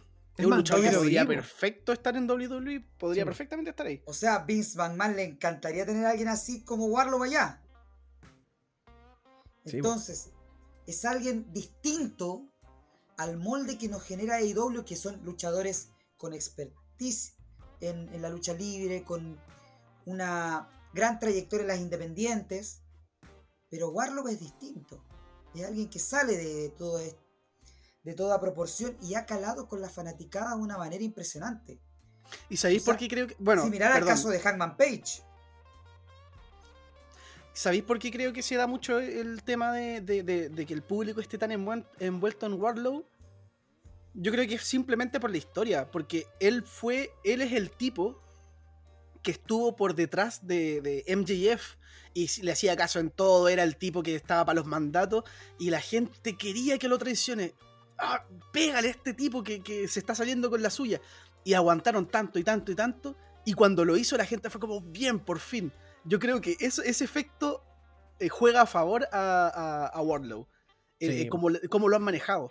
Porque si, si él no hubiese tenido una historia de, entre comillas, underdog, porque es- no, no es que sea underdog, pero como que se entiende que es como el que estaba en desventaja, eh, por la general la gente se envuelve con, con ese tipo de personajes. De hecho, no, sin ir más lejos, en WWE, por, eh, podría decir que en el público gringo, me refiero a la gente que va a las arenas, incluso ha recibido apoyo eh, Modcam Moss, porque tenía como algo similar con, con Happy Corbin. Sí, pues no, sin ir más Entonces- lejos lo que pasó, por ejemplo, con Sandow y The Miz. Que también era como el, un poco el Perkin o el, como el, el lamebotas. Y que en base como a esta como injusticia se empezó a ganar la empatía de la gente y por ende se transformó en el underdog. O sea, underdog no necesariamente tiene que ser que está en desventaja física, sino que porque tiene las cosas... Las circunstancias lo llevaron Claro. a estar en desventaja, más Claro. que un- el tamaño. Yo creo que en el tema, con el caso de Warlow, fue bien el hecho de que lo hayan esperado el tiempo que lo esperaron, a pesar de que ya en los últimos momentos, en los últimos meses, y yo creo que un mes entero quizás, o un poco más, se veía que Warlow no quería hacer lo que estaba haciendo, pero lo tenía que hacer igual. Entonces como que lo siento que el timing de espera para este, para, para transformarlo en lo que lo han transformado fue, es algo que se lo tengo que dar sí o sí a IW, que lo hicieron totalmente bien, bueno, el esperar de esta forma para crear esta atmósfera con él. Y, todo, y vale decir también todos los homenajes o similitudes que, le, que utilizan basado en Goldberg. O sea, Warlock es el Goldberg de IW. Sí, po. Mm. Que en la entrada que esté esposado, que llegue con los policías, que, que quieran que lo abucheen pero al final lo aclaman. Hasta O el sea- cántico Warlow. Sí, sea, a mi visión, lo que va a pasar el domingo puede estar a la par a cuando Goldberg derrotó a Hogan. Mm, Mm. sí. Entonces, eh, eh, Warlock, y también tiene también ese aura lo que era Batista en WWE cuando, cuando tuvo el feudo con Triple H. Claro, como venía siendo como un poco el, el, el- el guardaespaldas, po. Entonces tiene sí esa, esa aura. Entonces, eh, sí lo que hay que dejar claro es que después de esta lucha, ambos caminos se tienen que separar por completo. Sí. O sea, MJF tiene que ir a hacer su cosa y Warlow lo suyo. Entonces, Warlow sin duda alguna que iba a ganar. Además, esta no debiera ser una lucha larga. Esto debiera ser a los 10 minutos Warlow destruyendo a MJF.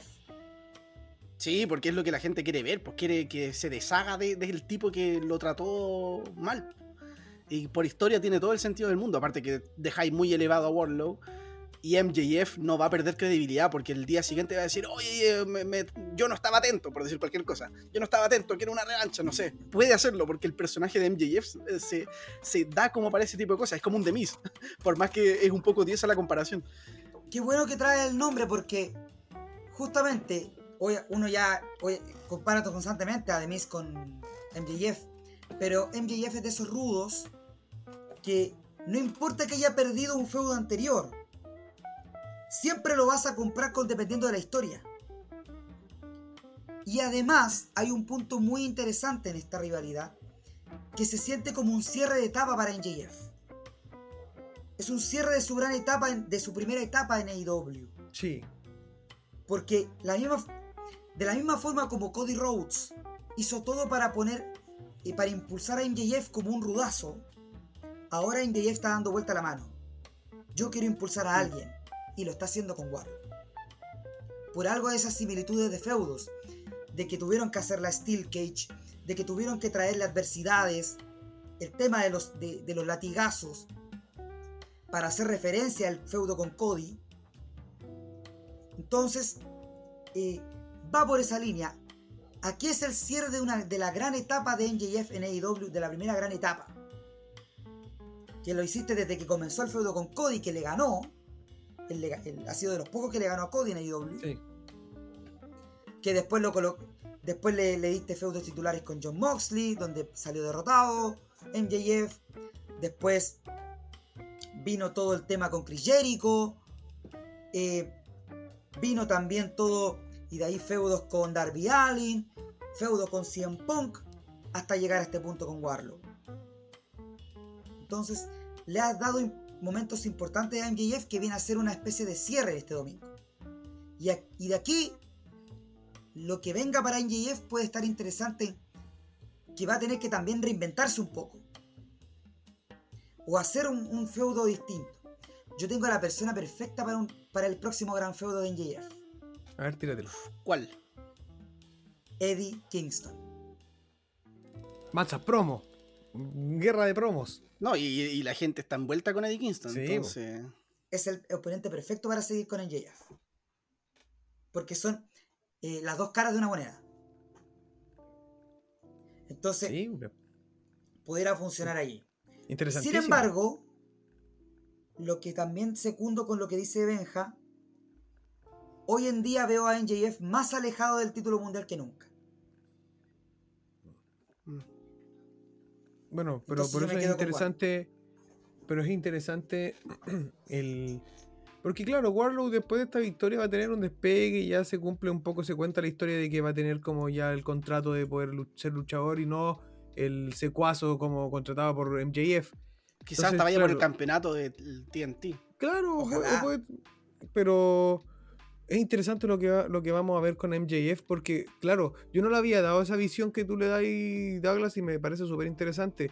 Que, claro, tiene sentido, el hecho como que se cumple como un ciclo, como que ya cumplió con una parte de, de- lo que, de como superestrella de, de IW, ahora tiene que venir su segundo, como su segunda etapa, en este caso, el cierre, la segunda temporada, por decirlo de alguna forma. Y es interesante hacia dónde vamos a ir con eso, o sea, me, parece que dentro de todos los que podemos ver como prospectos a los grandes estelaristas, MJF es uno seguro, es uno que sin duda vamos a estar viéndolo con el campeonato, si es que bueno, si es que no se va a, a WWE antes, pero creo que... De hecho, si ahora se va a WWE, sería perfecto en su cierre de ciclo. Claro, no, Claro. igual yo creo que le falta su, su buen rato de causar aún más conmoción y llegar a ser campeón en algún momento para irse quizás como con el aura que él quiere irse, creo yo. Sí, no, y aparte que en AEW creo yo que, es, eh, eh, que MJF es más para AEW que para WWE, Sí. porque en WWE lo podría hacer bien, pero estaría muy limitado en promo, no estaría con el PG Punk eh, o, o su, o al- a- tratando de virgen al público. Sí, Pero está- creo que NJF es- tiene una creatividad tan buena que va a poder acostumbrarse. Sí, o sea, yo creo que de Maxwell, poder hacerlo, Solo Maxwell. yo creo que tiene, claro, yo creo que tiene el talento para hacerlo, pero no sé si, bueno, ahí yo no sé cómo será él con sus prioridades, pero no sé si a él le gustaría. Yo siento que él se siente cómodo así. No, no sé si a él le gustaría estar tan limitado en el micrófono, que es algo que él es tan bueno. ¿no? Por eso yo, lo- por eso yo siento que MJF y varios en AEW, quizá, muchos están a la expectativa de cómo se está de, de lo que está haciendo Cody Rhodes. Claro, porque si Cody le a va Cody bien, durante todo el año va a ser una, una guía para los que quieran ir para allá. sí. Sí, totalmente. Y yo creo que, bueno, a mí, en mi visión, yo creo que MJF todavía, bueno, esto es como el primer gran, por lo menos de lo que se sabe como de manera pública, como su gran malestar a nivel como contractual, por temas de Lucas. Pues yo creo que tiene que, que, que pasarlas primero, weón, y solucionar eso y después apostar y desarrollarse primero como superestrella, eh, lograr eh, lo que él quiere lograr y después apostar a otras cosas que, que sin duda van a llegar. ¿Cuántos años tiene? ¿24, 25 años tiene MJF? Por ahí Así es. creo que weón, todavía le quedan un par de años para poder eh, foguearse aún más y no tener que y no tener un paso quizás muy prematuro o apresurado hacia la WWE y que no sé no, no, no podamos ver lo que realmente nos pueda realmente mostrar él como, como personaje Incluso, ¿sabéis qué podría haber eh, como de para MJF en, en un futuro próximo? Ahora que se viene Forbidden Door, podría ser como un reto, como con su soberbia, así como te- ninguno de los japoneses me gana. Te apuesto que, eh, así como conociendo la soberbia que tiene, y hacer como un reto, así como abierto quizás de, de a- alguien de New Japan, y, y- y quizás hasta podría jugar con este tema de. De, de- de la- las típicas guerras de nacionalidades de, de los heels que, soberbios que podría verlo así Que quiera, que quiera decir que no, yo, yo puedo derrotar a cualquier japonés y aparece Okada. Retiro lo dicho, MGF ahí dice. Entonces Pero igual sería podría bien ser. interesante. Porque de hecho, yo creo que tenemos que, que tomar en cuenta que es muy probable que en, en alguna de, esta lucha, de estas luchas va a tener un final con algún japonés eh, por ahí. Japonés, me refiero a alguien del roster de New Japan. Puede, ser- puede que no sea japonés de nacionalidad. Pero creo que, que alguna lucha se va a abrir como para ir a, a tener algo en Forbidden Door. Porque tienen que construir ese Sí. evento como algo grande. Sí, sí, de Sí. hecho algo va a pasar ahí. Quizás en el main event. Bueno, ambas- yo creo que más que más, es más de una, weón. Ahí vamos a Sí, ver. Pero bueno, yo en esta, en esta predicción, eh, Warlow, yo sé que. Bueno, eh, Douglas también dijo Warlow, Benja tú también. ¿cierto? Warlow también, sí. Nos quedan dos. Nos queda Sí, una que- femenina y el evento estelar. Así mismo Claro. yo creo que el orden. Sí. Dale, vamos pues entonces por la lucha por el campeonato femenino entre Thunder Rosa y Serena Deeb. Campeonato femenino de AEW. La división femenina. Ah, Ay, ay, queridísima ay, ay. división femenina. Con uno de los campeonatos. con- yo creo que no es por culpa de ella como luchadora, pero que mal buqueo weón, del campeón del campeonato mundial femenino, bueno, hoy por hoy. O sea, Thunder, corríjame si me equivoco. Yo no he estado muy pendiente a Rampage. O trato de estar pendiente mucho a, a Dynamite. Thunder Rosa no ha luchado desde que ganó el título. No, creo que no. Por lo menos ¿O yo no recuerdo. Mm, creo que no. O creo, creo que sí. ¿No lo defendió? Sí, creo que lo defendió. Vamos a ver al tiro, al tiro, al tiro, al tiro. Si no me equivoco ahora. Tiene que haberlo defendido con Nyla Rose. Con Sí, Nyla Rose. sí, sí, tenéis toda la razón. Toda la razón Perfecto. fue la, la única defensa que ha tenido que fue en, en un Dynamite. Entonces no vi esa lucha. No, No, perdón, no. fue en Battle, Battle of the Belts 2. Ah, no, no. Esto esa- fue hace aproximadamente un mes. Ya. O sea, ha, ha tenido solo una lucha desde que ganó el título. Sí. Que ha sido una defensa. O sea, ¿qué te dice eso de su reinado? Ha estado. eh, y, y como dice Xavi, es una lástima. Es una lástima porque Donde Rosa es tremenda. Tremenda Sí. luchadora. Una belleza también. Un carisma. No, tremenda, la superestrella. derrocha carisma, una gran representante latina. Em, pero sí vale decir que yo creo que le tengo, le tengo fe a esta lucha con Serena Deeb. Creo que va a ser un luchón. Sí, creo que- sí. Tiene potencial. Técnicamente estamos, técnicamente estamos hablando de dos luchadores con tremendo talento en el ring. Con Serena Deeb, máquina técnica, weón. Thunder Rosa tiene el tema también del- de la lucha latina. No sé, creo que también a, a nivel de lucha como tal es tremenda, pero la construcción no existe prácticamente. ¿Han luchado entre ellas dos antes? Ayer, acá, en la sede de. No, no sé, no tengo idea. En el Creo Club que Chocolate. sí. Creo que sí. Si no me equivoco, y ahí quizás nuestro amigo, nuestro, nuestro investigador Xavi lo podrá buscar. Si no me equivoco, lucharon por el título de NWA cuando Thunder Ross, cuando Serena Deeb era la campeona. Puede ser, sí. De más. Es que, ¿sabéis que yo creo que las dos son muy buenas? O sea, pueden dar una buena lucha, pero me, me- tengo la duda en, en- en cómo será la química entre ellas. Por eso pregunto si es que han luchado antes, como para tener una idea de qué cosa esperarme. Serena Deeb versus Thunder Rosa por el título NWA el 14 de noviembre, o sea, noviembre del 2020. Mira, en, en AEW. Sí, AEW. Lucharon por el Mira. título de NWA. Ya, Bueno. voy a echarle igual un ojito ahí para cachar un poco, porque igual eh, me, pas- me ha pasado mucho con la división femenina que de repente digo, ya, acá me espero un luchón, porque son dos luchadoras muy buenas. Y de repente me quedo como decepcionado. Pero, pero no sé si es porque falta de química, por... eh, Nos pasó, ¿te acordáis, Chai? En Double or Nothing, creo que fue con Britt Baker contra... Contra Hikaru Chida, ¿fue? Sí, pues esa lucha fue. La que ganó Oye, Britt la encon- sí, Sí. la encontré malita. O sea, no mala, pero yo me esperaba mucho. Entonces, y me ha pasado con hartas luchas, eh, eh, creo que con una de Tai Conti por ahí, no, no, no recuerdo, pero como que en- en- de repente como que digo, ya, se viene esta lucha que me tinca que va a estar muy buena y no sé si será por química o no, pero algo me pasa que, o quizás de repente hasta la misma desconexión del público te afecta, porque el público Sí, lamentablemente a veces en las, en las luchas femeninas a veces ni, ni siquiera está tan envuelto. A menos que esté Britt Baker de ahí de- con el DMD, algo ahí, pero. No sé. Ojalá sea una buena lucha. Yo creo que tienen pas para darlo y creo que Thunder Rosa lo necesita. Em, Creo que no, no hay duda de que Donde Rosa debiera retener. Sí, sí, tiene que retener, totalmente. Debiera retener el título. Eh, Lo que me quedan dudas es como qué planes van a tener con ella para más adelante. O sea, a mí igual me gusta que, que- que, de alguna forma, ya, si bien eh, no, no ha tenido construcción ni nada, me gusta que su retadora sea Serena Deep, porque creo que dentro de, de todas las luchas, como, o sea, las luchadoras femeninas de AEW, es la que tiene mayor credibilidad sin tener un campeonato asociado.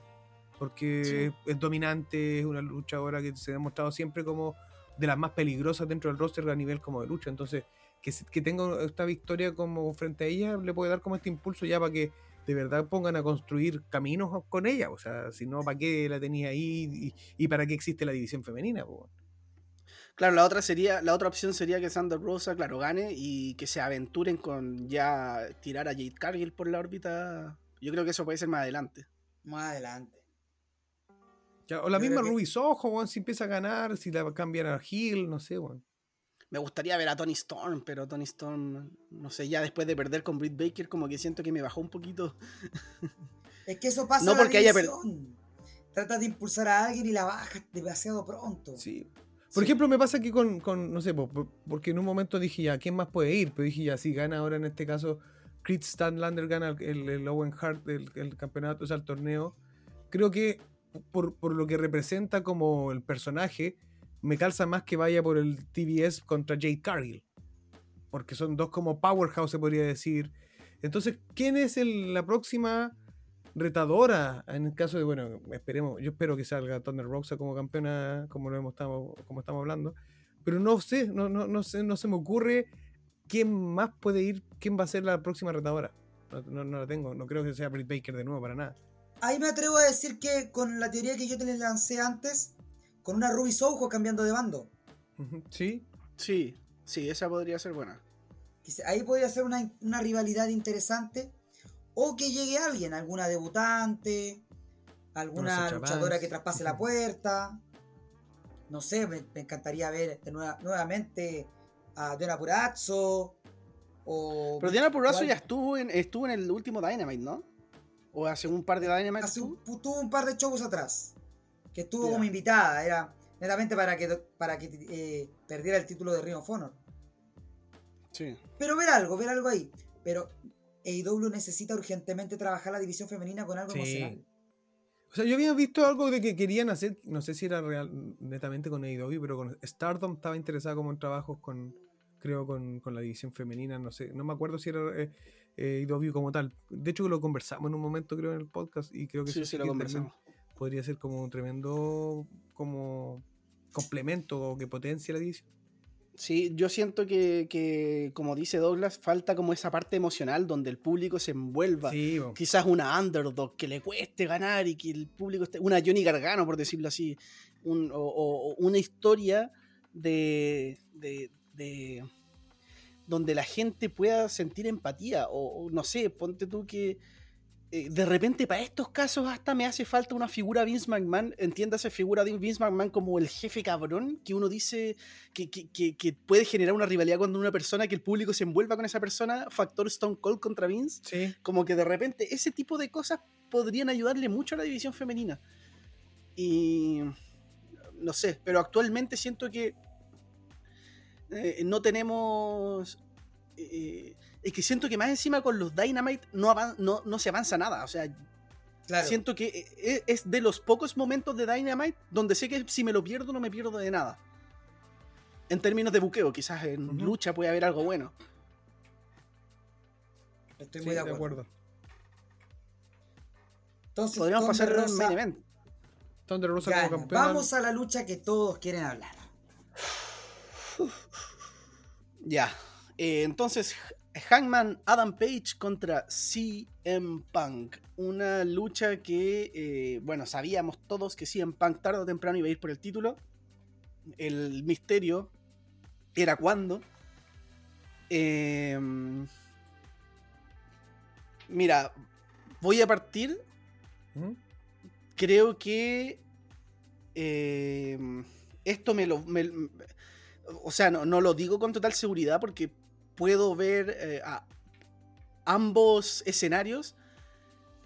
Creo que se puede aproximar un, turn aquí, un turn heel. Puede ser o de CM Punk, que es como la lógica diría, o Hangman Page uno podría decir, es raro Hangman Page que lo vieren a Hill porque el público está muy envuelto en él. Pero el tema es que eh, en unos meses más vamos a tener evento en Chicago. Y tirar a, a CM Punk a Hill en Chicago, no sé si sea una buena idea. La gente va a apoyar a CM Punk igual.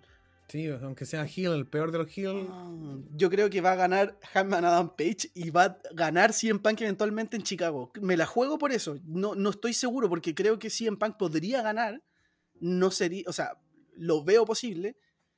Pero solamente ese factor, que es como el, el típico spoiler, que no es spoiler, de, de saber dónde se va a hacer el siguiente show, el que te dice algo. Y creo que por ahí puede ser el, tema. Y sería interesante ver a Hangman Page como heel porque creo que sería un giro interesante a su personaje que actualmente creo que le falta como dar un dar un giro a cualquier cosa, no, no necesariamente a heel, a- al- algo, es que me pasa que Haz un giro Page- con el Buckshot Lariat. Haz un giro. Eh, eh, fome, perdón. tenía que estar en cada capítulo. Sí. Eh, es que me, me pasa que, que Hangman Page está como dando vueltas en círculo. como que. eh, Yo creo que lo que de- tu palabra para definir lo que le falta a Hangman Page es sazón nuevamente. Le falta picante, le falta algo. Es como que todavía está como un poco planito lo que está haciendo en este momento. Sí, y, y no sé si será por los rivales que ha tenido por, en, en su reinado o será porque. Porque igual Hangman Page es como estos face, pero que igual tienen como una. No, no- no son de estos buenos que les van a est- estar estrechando la mano a cualquiera que se les ponga por delante. Lo estamos viendo ahora. Sí, Es alguien todo. que. eh, o sea, mira, es Es como. un cowboy. Si, si Sí. tú cruzas esta línea de acá, te estás metiendo conmigo. Es como. Es un cowboy, realmente un cowboy. Le falta sacar la Mm. pistola así como, y escupir tabaco. No, pero claro, claramente es como. Como decís tú, Douglas, es como un cowboy. Tiene como ese. ese no es el típico face de. Oh, gracias, gente. No, weón, si tiene que decir las cosas, va a decir. Y en base a eso mismo, en estos últimos programas que ha tenido con Punk, se le ha, se le ha notado que le importa un poco, de repente no le importa mucho si la gente se pone en, en su contra. Porque bueno, está Claro. igual ahí. Ahora, si CM Punk hace el, giro a, Hill, creo que igual sería beneficioso para CM Punk, porque CM Punk también siento que, le hace falta algo, solamente que CM Punk siempre va a tener el apoyo de la gente. Eh, eh, de estos personajes que siempre va a tener el apoyo de la gente, pero también siempre va a tener un grupo hater. Es como estos personajes que siempre te va a causar reacción. Entonces, eh, igual sería bueno, porque creo que si es que no haces el giro a Hill de Punk ahora, igual sería bueno que al menos lo hagas más adelante, porque le podría abrir más las puertas a, a rivalidades y a ciertas Pero cosas. ¿sabes qué? Yo, pero- yo veo, o sea, para meterme como un poquitito en, en ese tema, yo creo que el giro de Punk a Hill todavía falta. Porque yo creo que el giro de Punk a Hill lo, van a por- lo, puede- lo podrían ocupar después para una, una eh, rivalidad próxima con Hardy, por ejemplo, con Jeff. Pa- con- pa- Hoy sería, bueno, la continuación de... Y Jeff de- Hardy claro. quiere ese feudo. Sí, y demás, pues, bueno, se tiene que dar. Po. Entonces, creo que por ahí todavía no, todavía no, no voy a ver, por lo menos yo, no siento a un Punk todavía como Hill. Y se, se- y se debería dar ese giro eh, contra una persona que sea muy querida. Que Sí. no estoy diciendo que no lo sea Hangman Page, pero a un punto que el nombre de CM Punk no sea coreado por la gente. No, en- tendría que ser, no sé, voy a poner un nombre que sé que no va a ser, puede sonar una estupidez, pero me refiero por el cariño de la gente, un Jungle Boy, que la gente lo quiere tanto que si CM Punk se le vira, van a odiar a CM Punk. En- pero sé que, o sea, es un ejemplo absurdo, pero es como para decir a alguien que es muy querido por la gente. Eh, o un Darby Allin, pues, este tipo de gentes que son como, que, que la gente los quiere mucho. Entonces, eh, eh, no sé, a mí me, me pasa, me, me pasa ese pequeño spoiler de que si Yo tengo la persona Chicago- perfecta para hacer eso. Tony Khan. Tengo la persona perfecta. Claro. ¿Qué? No, Dijo Tony Khan. Y pensé que había dicho Danhausen. No. John Moxley. Sí, También. sí, Si Punk se vira rudo contra Moxley, pudiera pasar eso. Sí, sí, sí. Y también puede ocupar un poco, o sea, por, para fantasear, un, quizás, bueno, hablar del tema de las adicciones, ¿cachai? Como que se- meterse desde ahí también. Oye, y, y, y, y Hangman Page es vaquero, es, el- es- es bueno para el trago. Sí. También. Ya, mira, yo en base a lo que tú te... ¿Qué Ve- quieres seguir tú, Benja, ¿cuál era la predicción? ¿Cuál era la predicción de Benja? Hangman Adam Page retiene. Que Punk va a ganar, pero no, no, no, el, no el domingo. Eh, voy a tirármela yo rapidito nomás, pero eh, para continuar un poco con la línea. Yo también le voy a Hangman Adam Page, netamente porque creo que, no sé, bueno, en mi... No sé, creo que también puede que tenga algo que decir Kenny Omega al respecto pronto. Y eso podría ser como una revancha contra Hangman Page. Eh, creo que Punk también se estaría mordiendo un poco la, la cola al, de- al convertirse en campeón. eh, de manera tan prematura, quizás decirlo, no sé, se entienda igual que ya si bien ya lleva un- uno- un- varios meses, creo que su discurso también principal de por qué llegaba a IW es porque quiere potenciar eh, al, al, al- al roster y todo lo que es la compañía, creo que llegar Perdona, y ser campeón a su primer... ¿Vale? Un minuto, disculpa que te interrumpa, pero justamente que tocaste eso y quisiera hacerle una pregunta, pero pido permiso, Sí, sí. su programa, por Dale, supuesto. dale. Dale, para, dale, dale. para ustedes. Pregunta. ¿Punk llega muy prematuro a esta lucha? ¿Debió haberse, ¿es, es el momento para haber hecho esta lucha o ustedes hubieran esperado? No, yo creo que ahora. Yo O sea, creo que- que, que- ahora es el que- momento. ¿El Punk llegó a, a- a la esfera, a la escena titular en el momento justo? ¿O creen que Punk pudiera haber tenido otras rivalidades antes de llegar ahí? Es que siento que esas otras rivalidades ya fue, era MJF, que era lo que, lo que podía hacer como esas otras rivalidades. Porque ¿qué más podía haber hecho en Punk? Siento que tardar mucho, hay un efecto que es como el, el que si tardas mucho en darle a algo a alguien, ya pasó. Es como lo que pasó con Braun Strowman, que cuando tardaste en darle el campeonato, ya fue y ya nadie quería a Braun Strowman. Siento que con CM Punk también está el factor edad, que no va a continuar su carrera por mucho tiempo más. Y CM Punk también es eh, este luchador que, que de igual manera puede eh, eh, ganar luchas y haciendo lucir bien a, a rivales y no estaría contradiciéndose, siento yo. Y, No, y no, pero yo- también hay un factor de que si CM Punk tiene un reinado relativamente largo y pierde el campeonato con alguien, ese alguien que le quite el campeonato va a ser súper impulsado. Sí, eso también es cierto, pero creo que, no sé, o sea, claro, es que exactamente es eso, o sea, es netamente el después, lo que viene después es lo que va a validar o no esa decisión. Porque yo creo que si decís campeón a Punk ahora, ganándole el campeonato a Hangman Page, que está en un momento igual súper over con la gente, eh, no sé, igual le deja como ese- ese- esa sensación, a menos que sea una victoria mea heel la de Punk, de que, bueno, este bueno, Hangman Page está bueno, pero tampoco es tan bueno como estos que son mejor, como Punk, ¿cachai? Cuando queréis construirlo quizás como una, como tu superestrella, ¿cachai? Tu superestrella, tu trademark. Creo que en ese sentido se, se mordería un poco la cola, a menos que fuera en una rivalidad contra alguien que está ya más consagrado, que están moviendo el título mundial, ¿cachai? Pero estoy, siento que, que la proyección de, de, de Hangman Page, a menos que, bueno, que gane Punk el campeonato de una manera media tu- turbia, no sé, y que después tenga una revancha y que Hangman lo gane, lo recupere, sí, le va- ahí lo va, lo va a subir. Pero nadie te asegura quizás que pasen esas- ese tipo como de resoluciones, ¿cachai? Igual Igual y me aparte extraña. que AEW no hace, no, bueno, puede hacerlo, pero no suele hacer mucho eso del vaivén de campeonato. Claro, porque son, son mucho de hacer el, el reinado largo. Entonces, A menos que sea el título TNT. Sí, claro, ahí, ahí tenemos- Entonces, por, por eso, bueno, por, por esa, por esa cosa yo igual le doy la victoria a Hangman Page. Creo que, no sé, creo que Punk, si bien ha tenido una buena construcción para llegar acá, porque ha tenido una seguidilla de, de- todo se ha basado como un poco en el ranking de lo que, de lo que ha ido ganando él semana a semana. Creo que llega en una buena posición, pero que esto también, el, el hecho de que, que gane Hangman Page lo va a potenciar aún más. No sé. De hecho, Douglas, tú, a- a- hablando de la pregunta que nos hiciste, ¿cuál sería tu respuesta? ¿Crees que es muy prematuro? En un momento lo pensé. Pensé que podría haber sido prematuro. De que quizás Punk lo hubiéramos aguantado un poco más. Muchos pensaban que Punk iba a llegar a septiembre recién a, esta oportunidad en All Out. Entonces, pero cuando, cuando veo las cosas como se han dado y justamente como tú lo mencionabas, Benja, creo que sí llegó en el momento indicado. Pensando en, que Punk no va a tener una, una segunda vuelta tan longeva.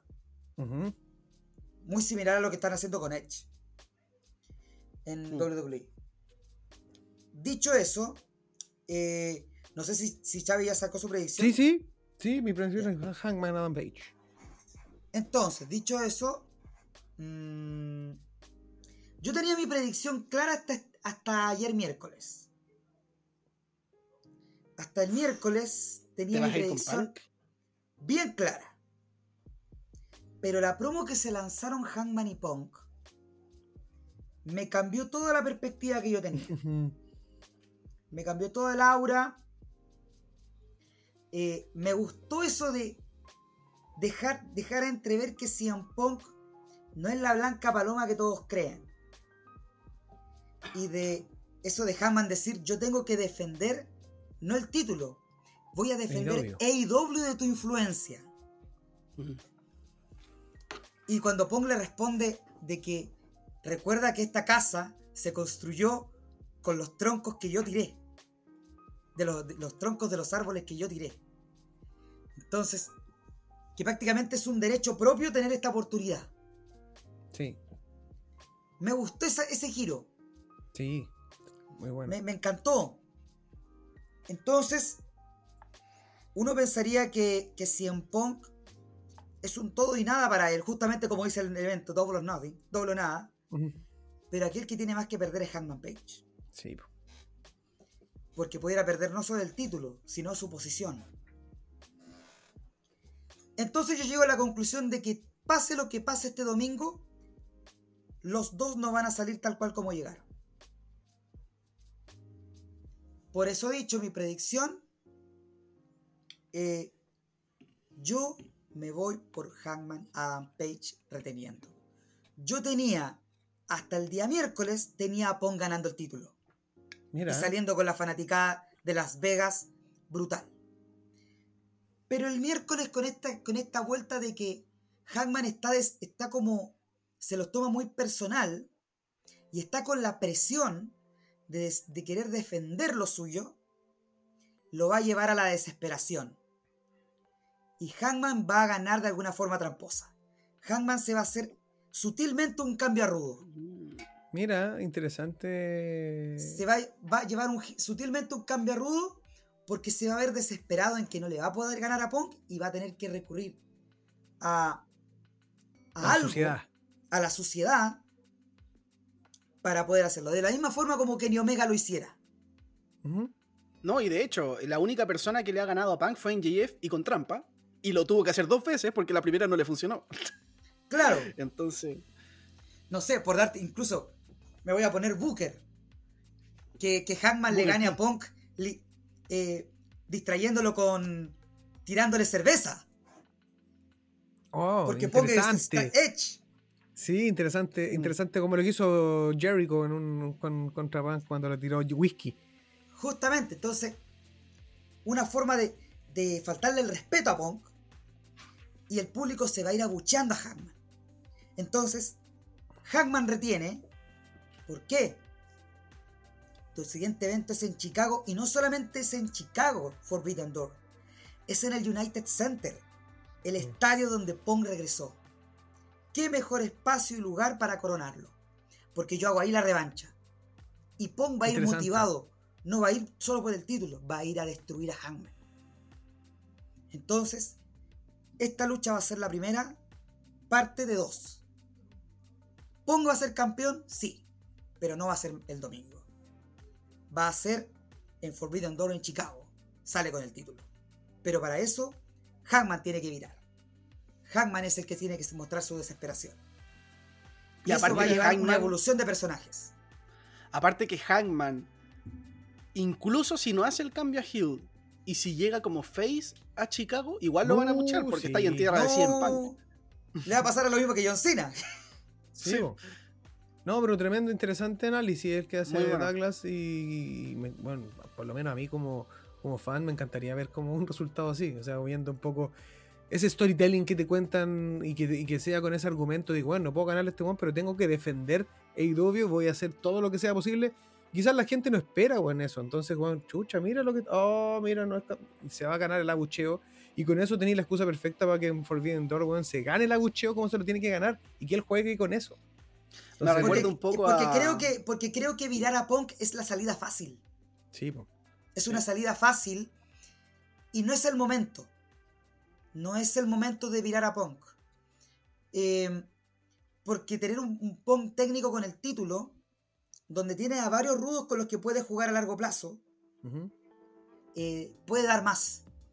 Yo creo que Punk incluso puede virar siendo campeón. También pudiera darse. Porque va a llegar un punto en que Punk va a querer hacer, ser rudo, si eso, no lo, eso lo sabemos. Entonces, pero en este punto virarlo pudiera darse, pero creo que sería como una salida muy sencilla. No es lo que la gente... Todos estaríamos pendientes de que Punk se va a virar, pero la- la- que nos sorprendan con esa realidad distinta está interesante. Está súper interesante, weón. Me recuerda un Muy poco a la lucha de. De. No, no recuerdo. Fue, creo que fue en, en Bret Hart contra Stone Cold en, en WrestleMania cuando, cuando le aplican el, el chop shooter a Stone Cold y no se rinde y, y Sí. lo, y lo sigue. Así como, ¿cómo mierda le gana a este weón? WrestleMania 13. Eh, como un poco ese, ese efecto de. Sí, estaría súper interesante. Así como ya no se me ocurre qué más hacer para poder ganar. Eh, incluso. No, no, iba a decir algo, pero me arrepentí. Iba, iba a pensar que sea como una. Es que eh, en una cartelera tan grande no- y tampoco tendría mucho sentido con, con- con el buqueo, pero estaba pensando como que se termine la hora y que no haya resultado porque Hangman no pueda derrotar. Pero tampoco tiene sentido porque Hangman es el campeón. Sí. No. Eh, No, no lo dudo. O sea, pudiera pasar, pero ya te has tirado varias veces a. Tony Khan se ha tirado Sí. varias veces a. Esa jugada. Ya te la No, y aparte que es una cartelera con 10 Bryan. luchas. Es una cartelera con 10 luchas, no, no, no, no se van a tirar una hora en una lucha. No, sí, dije una estupidez, no me hagan caso.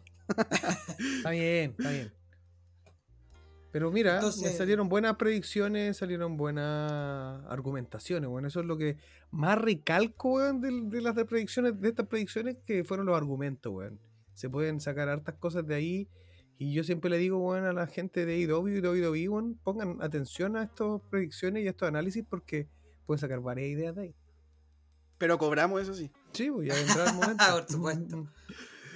Sí, Ahora, nada si, es gratis. ahora, si al final de, de Double or Nothing, quien sea que esté campeón, o digamos que Punk eh, esté solo ahí, y de repente empiezan a caer unos billetes y sale Okada, yo me muero. Oh. Es que yo iba a hacer una pregunta, de hecho, por eso. ¿Qué, qué- qué creen que iba a pasar para Forbidden Door a- en cuanto a los luchadores de New Japan? Eh, Kota Ibushi es el campeón, ¿o no? Un campeón hace No, mucho po. tiempo que no veo. No, el campeón es. Okada. Ah, ya, sí, sí, creo que. Ya, ya, ahora me acuerdo. Es que hace mucho tiempo que no veo New Japan. Pero. Claro, es que también. Claro, se- sería como un paréntesis a la historia, si es que va a haber una continuación eh, de, de Hangman y, y Punk. ¿Y Bushi Pero- no está como con problemas con New Japan? Sí, está con algunos dramas. No he indagado mucho, pero es muy probable que Ibushi, lo que sí leí que es, pro- es probable que Ibushi se vaya de New Japan. Sí, pues. ¿Y este otro cómo se llama? Will Uh. Osprey no está en New Japan, ¿o sí? Sí, Sí, Ahí tenéis otro, ¿cachai? Que, que puede de repente hacer algo contra Punk, no sé.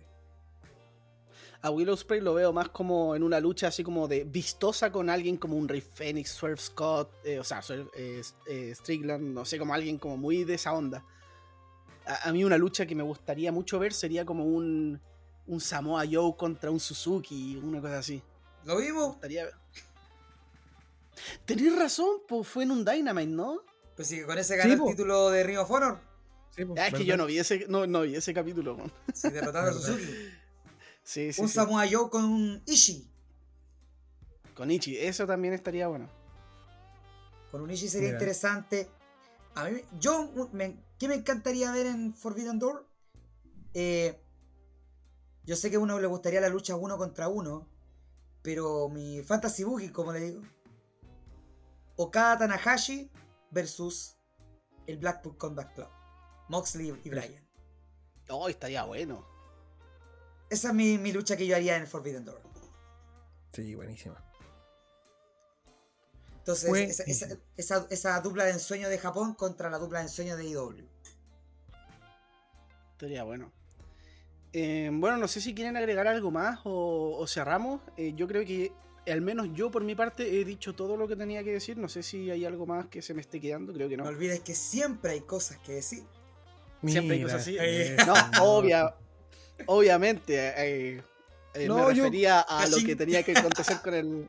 Yo con respecto a lo que acontece al evento en sí, nada, creo que se viene, a pesar de que, de que quizás no tenga el hype como en otros eventos por temas de construcción, sí vamos a ver un buen show y que esperamos que desde aquí también salgan eh, contenido para que vaya generando un poco esta como línea de, de historias y que, y que desde ese lado mejore. Creo que eso es todo lo que tengo que decir con respecto al show. Yo lo que quiero decir como extra, extra, además de lo que está, es que se, se están apareciendo y están dándose buenos shows acá a nivel de lucha nacional. Bueno, yo recomiendo harto de repente estar mirando ahí lo que, lo que está pasando los fines de semana.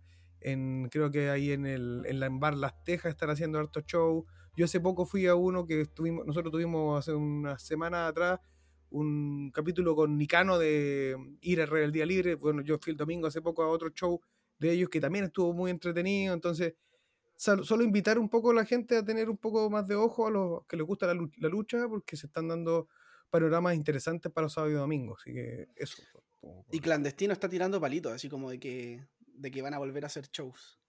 Sí, bueno, está bueno. Tener, quizás de repente ahí vamos a conversar eh, para tirar el, los datitos de luchas semanales ahí a los que les interese.